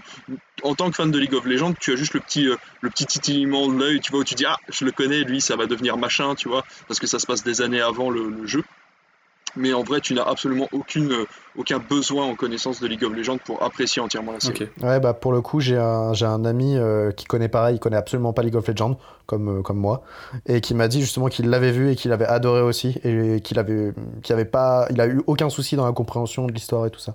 Ouais, tous les personnages sont hyper bien expliqués, euh, enfin voilà, mais tout en subtilité, on va pas te faire un gros flashback euh, en mode tu vois, lui il a grandi là parce que c'est son rôle et tout. Non, non, c'est genre euh, il va avoir une jambe cassée, il va avoir un problème au doigt, il va avoir un tableau dans sa chambre, tu vois, et c'est à toi d'aller chercher les indices à droite à gauche pour découvrir le passé de chacun des personnages et, c'est superbe, c'est vraiment superbe. Bon, et toi Alice, c'est quoi ta reco?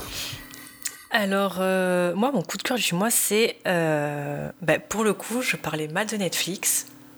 Eh ben, ça reste. Bon, je vais partir sur les films. Je vais pas, ça va pas être une série. Et c'est The Harder They Fall. C'est le western, c'est ça? Ouais, ouais c'est un western où l'on suit euh, donc le hors-la-loi Nate Love, voulant se venger des meurtriers de ses parents. Il va rassembler donc son ancien gang et il va partir régler ses, ses comptes avec son ennemi Rufus Buck. Alors un peu pour contextualiser, moi j'aime bien ce film parce que quasi tous les films de western avaient quand même pour porte-drapeau euh, l'homme blanc et on oublie quand même que un tiers des cow-boys étaient noirs, mais la ségrégation étant qu'ils n'ont jamais été représentés au cinéma. Je ne dis pas qu'on n'a pas eu de film avec des cow-boys noirs, mais entièrement avec des cow-boys noirs. Le premier, il date d'il y a pas très longtemps et c'est début 90.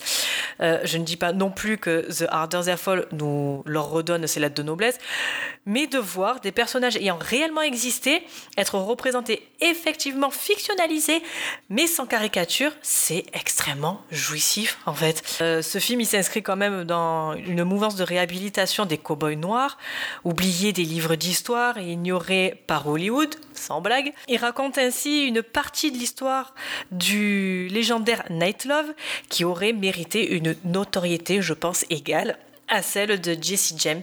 C'est un film très tarantinesque. Ça se prend pas au sérieux, c'est marrant.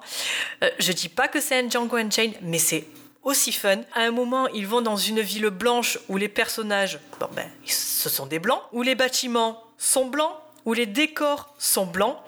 Et c'est marrant d'avoir euh, finalement inversé les rôles de cette façon. La BO, elle est juste extra. Franchement, je l'ai écouté en boucle et pendant un long moment. Je ne peux que vous le recommander.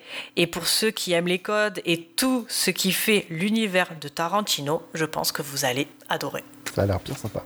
Si vous l'avez pas vu sur Netflix, il y a Concrete Cowboy aussi, sur euh, le, les cowboys modernes, sur un, gamin qui est envoyé chez son père en bordure de Philadelphie. Et en fait, il y a une, et c'est un, c'est un demi, euh, demi documentaire, mi fiction, et euh, il est envoyé là-bas. Et en fait, il y a les derniers cowboys de Philadelphie là-bas qui éduquent les chevaux dans des bâtiments abandonnés, qui se servent des chevaux comme comme excuse en fait pour pour pouvoir rester dans les dans les bas-fonds de Philadelphie. Le gamin grandit avec les tout derniers cowboys bah, afro-américains de, de, de Philadelphie. C'est un super film. Et en fait, les seuls acteurs, euh, euh, vrais acteurs, c'est Idris Elba et le, gamin qui joue son fils. Et tous les autres sont des vrais cow-boys de Philadelphie, de ce quartier-là. Donc toute la fin du film, je crois que le dernier quart d'heure du film, se transforme en documentaire. En fait, on voit les, acteurs, on voit les, personnages qui jouent. Euh, leur propre rôle et qui expliquent en fait ce qu'ils font là et, que ben, tous les quatre matins ils se font embarquer les chevaux qui est à la SPA puis ils arrivent à les récupérer d'une façon ou d'une autre en faisant des collectes de fonds des choses comme ça et enfin voilà c'est un super super film justement qui, avait commencé les prémices avec Netflix euh, à parler des, fameux cowboys noirs et euh, ça s'appelle Concrete Cowboy et c'est sur Netflix du coup, c'est une production Netflix. Allez, encore un film à rajouter à notre liste. C'est après avoir parlé de nos coups de cœur du mois que nous allons passer à la dernière partie de cette émission avec la chronique d'Aurélien. Donc Aurélien, le bâton de parole est à toi, vas-y. Alors, du coup, cette semaine, on a parlé de Suprême, de Tic Tic Boom, on a parlé de House of Gucci. Le point commun entre ces trois films, c'est bien sûr le biopic. Et là où certains nous ont fait euh, pleurer, rire euh, et où on était plus ou moins bien, c'est un peu le cas de tous les films biopics qui sont sortis au fil du temps. Je vous pitche des films, vous me dites si ça existe, si oui, si vous savez quel film c'est, vous pouvez me dire le titre, et si vous savez de quelle, euh, de quelle célébrité ou famille est inspiré ce film, n'hésitez pas. Pour commencer, on va faire quelque chose que je trouve un peu simple, mais bon. Est-ce qu'on a vu Robert De Niro qui s'éclate dans une voiture pendant que Joe Pesci se fait tabasser dans un champ de maïs? Bien sûr. Ça me dit rien. Robert De Niro et Joe Pesci. T'as le titre toi Thibaut? Ah, c'est Raging Bull. Ah, c'est pas celui-là. Ah, c'est pas un biopic. Ah là là là. Alors il faut savoir que le, euh, De Niro qui s'éclate dans une voiture, c'est un petit jeu de mots. Une voiture qui explose. Casino. Casino. C'est un biopic Casino? Casino est un biopic, tout à fait. Donc, euh, le Casino de Martin Scorsese est inspiré de l'histoire vraie de Frank Rosenthal, un dirigeant de plusieurs casinos pour le compte de la mafia de Chicago dans les années 70 et 80. C'est assez, assez fou euh, de le savoir. Je savais mais- même pas, ouais, non, je savais pas que c'était un biopic. Mais pourquoi il s'éclate? Parce que là, il, il- il monte dans une voiture qui explose. Ah T'as pas vu Casino? Si, bah si. Il si, s'éclate. si, mais. Ouais, le jeu de mots est pas fou. hein. Si, si, il est bien. Allez, on passe à la suite. Ah, Est-ce qu'on a vu un Tom Hanks qui a, qui a pris un sacré coup de vieux en présentateur d'émissions télé pour enfants qui nous donne juste envie de lui faire un gros câlin pendant deux heures? Oui. Oui, c'est sorti en 2020. Oui, on a vu ça, tout à fait. On a vu l'extraordinaire Monsieur Rogers, qui s'inspire de l'histoire vraie de Fred Rogers, du coup un présentateur américain très célèbre et très apprécié dans son pays, peu comme Tom Hanks en fait. Est-ce qu'on a vu euh, Michael Fassbender dans un costume bien trop petit et bien trop flashy, même pour les années 80, interprétant un chanteur pop fan de SF et psychédélique emblématique de la culture mondiale de l'époque C'est bizarre que t'aies pu inventer un truc comme ça, mais je vois pas ce que c'est. Je crois que si, mais je sais plus le titre du film. C'est pas le dernier film de, de Harmony Corrine. Pas du tout. C'est totalement inventé par mes soins. J'ai beaucoup d'imagination. Ah ouais, ouais, ouais. Vas-y, redis- redis-le. Un Michael Fassbender dans un costume bien trop petit et bien trop flashy, même pour les années 80, Ouais. interprétant un chanteur pop fan de SF et psychédélique emblématique de la culture mondiale de l'époque. Est-ce que vous, vous pouvez trouver peut-être l'artiste auquel je pensais Ouais. dans le biopic potentiel? Enfin, c'est pas David Bowie. Exactement, c'est celui que j'avais en tête. D'accord. C'est moi qui l'ai imaginé, je me suis dit que David Bowie avec Michael Fassbender, mais maintenant que j'y pense, bah le casting est pas fou en fait. Aucune ressemblance. Et apparemment, il y a déjà eu un film sur la vie de David Bowie, du coup Stardust. Oui. Est-ce qu'on a vu le jeune fauve des X-Men interpréter l'un des plus grands écrivains de l'histoire de tous les temps au beau milieu d'une guerre, Oui. juste Oui. avant d'écrire la bataille la plus Oui. épique jamais vue? Oui. Tolkien. tout à fait, c'est vrai. On a vu l'acteur Nicolas Hoult, euh, qui a interprété le fauve dans les X-Men Le Commencement ou dans Days of Future Past, et qui a joué le génialissime John Ronald Ruel Tolkien dans le film éponyme Tolkien. Je savais même pas que ce film existait. J'adore ce film si jamais. Ah, il est trop bien. Le tout dernier pour la route. Est-ce qu'on a vu un acteur inconnu au bataillon interpréter un basketteur rappeur français qui nous a rappelé de très beaux souvenirs de NBA et de très mauvais souvenirs de musique? C'est le futur biopic de Tony Parker? Pas encore. Est-ce qu'on a vu ça au cinéma? Bah, pas encore. Heureusement, voilà, c'est faux, mais en ce début de mois de décembre, Covidé et un peu terne, je voulais juste vous rappeler que si on a réussi à survivre à Tony Parker qui fait du rap, alors on peut aller au bout de cette période sombre qu'est le Covid-19. C'est tout pour moi, merci. Bravo. Et le pire, c'est que tu t'en es souvenu. Le pire, c'est que dans la semaine, j'ai écouté Balance-toi sur YouTube.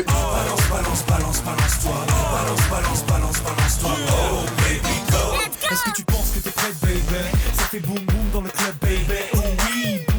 lady. Tony et smooth, je m'applique. Et je me suis dit, oh, c'est dur. Bravo. Bravo, bravo. Bravo, Red. Bravo à vous. C'est sur ces mots qu'il ne reste plus qu'à vous dire au mois prochain, allez voir un max de films tout en respectant les gestes barrières et bonne soirée. Salut. Bonne soirée. Bonne soirée.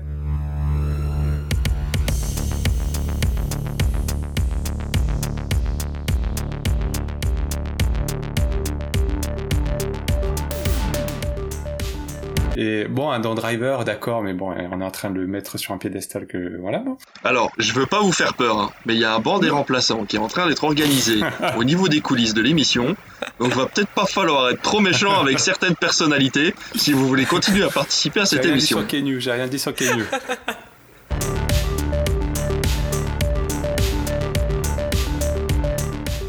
Par contre, tout le monde aime Morgan Freeman. Bah, pas tant que ça, franchement, pourquoi?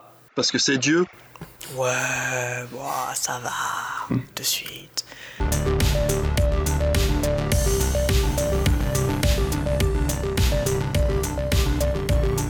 Acteur Nicolas Hoult, ou, ou Hoult, je sais pas comment ça se prononce.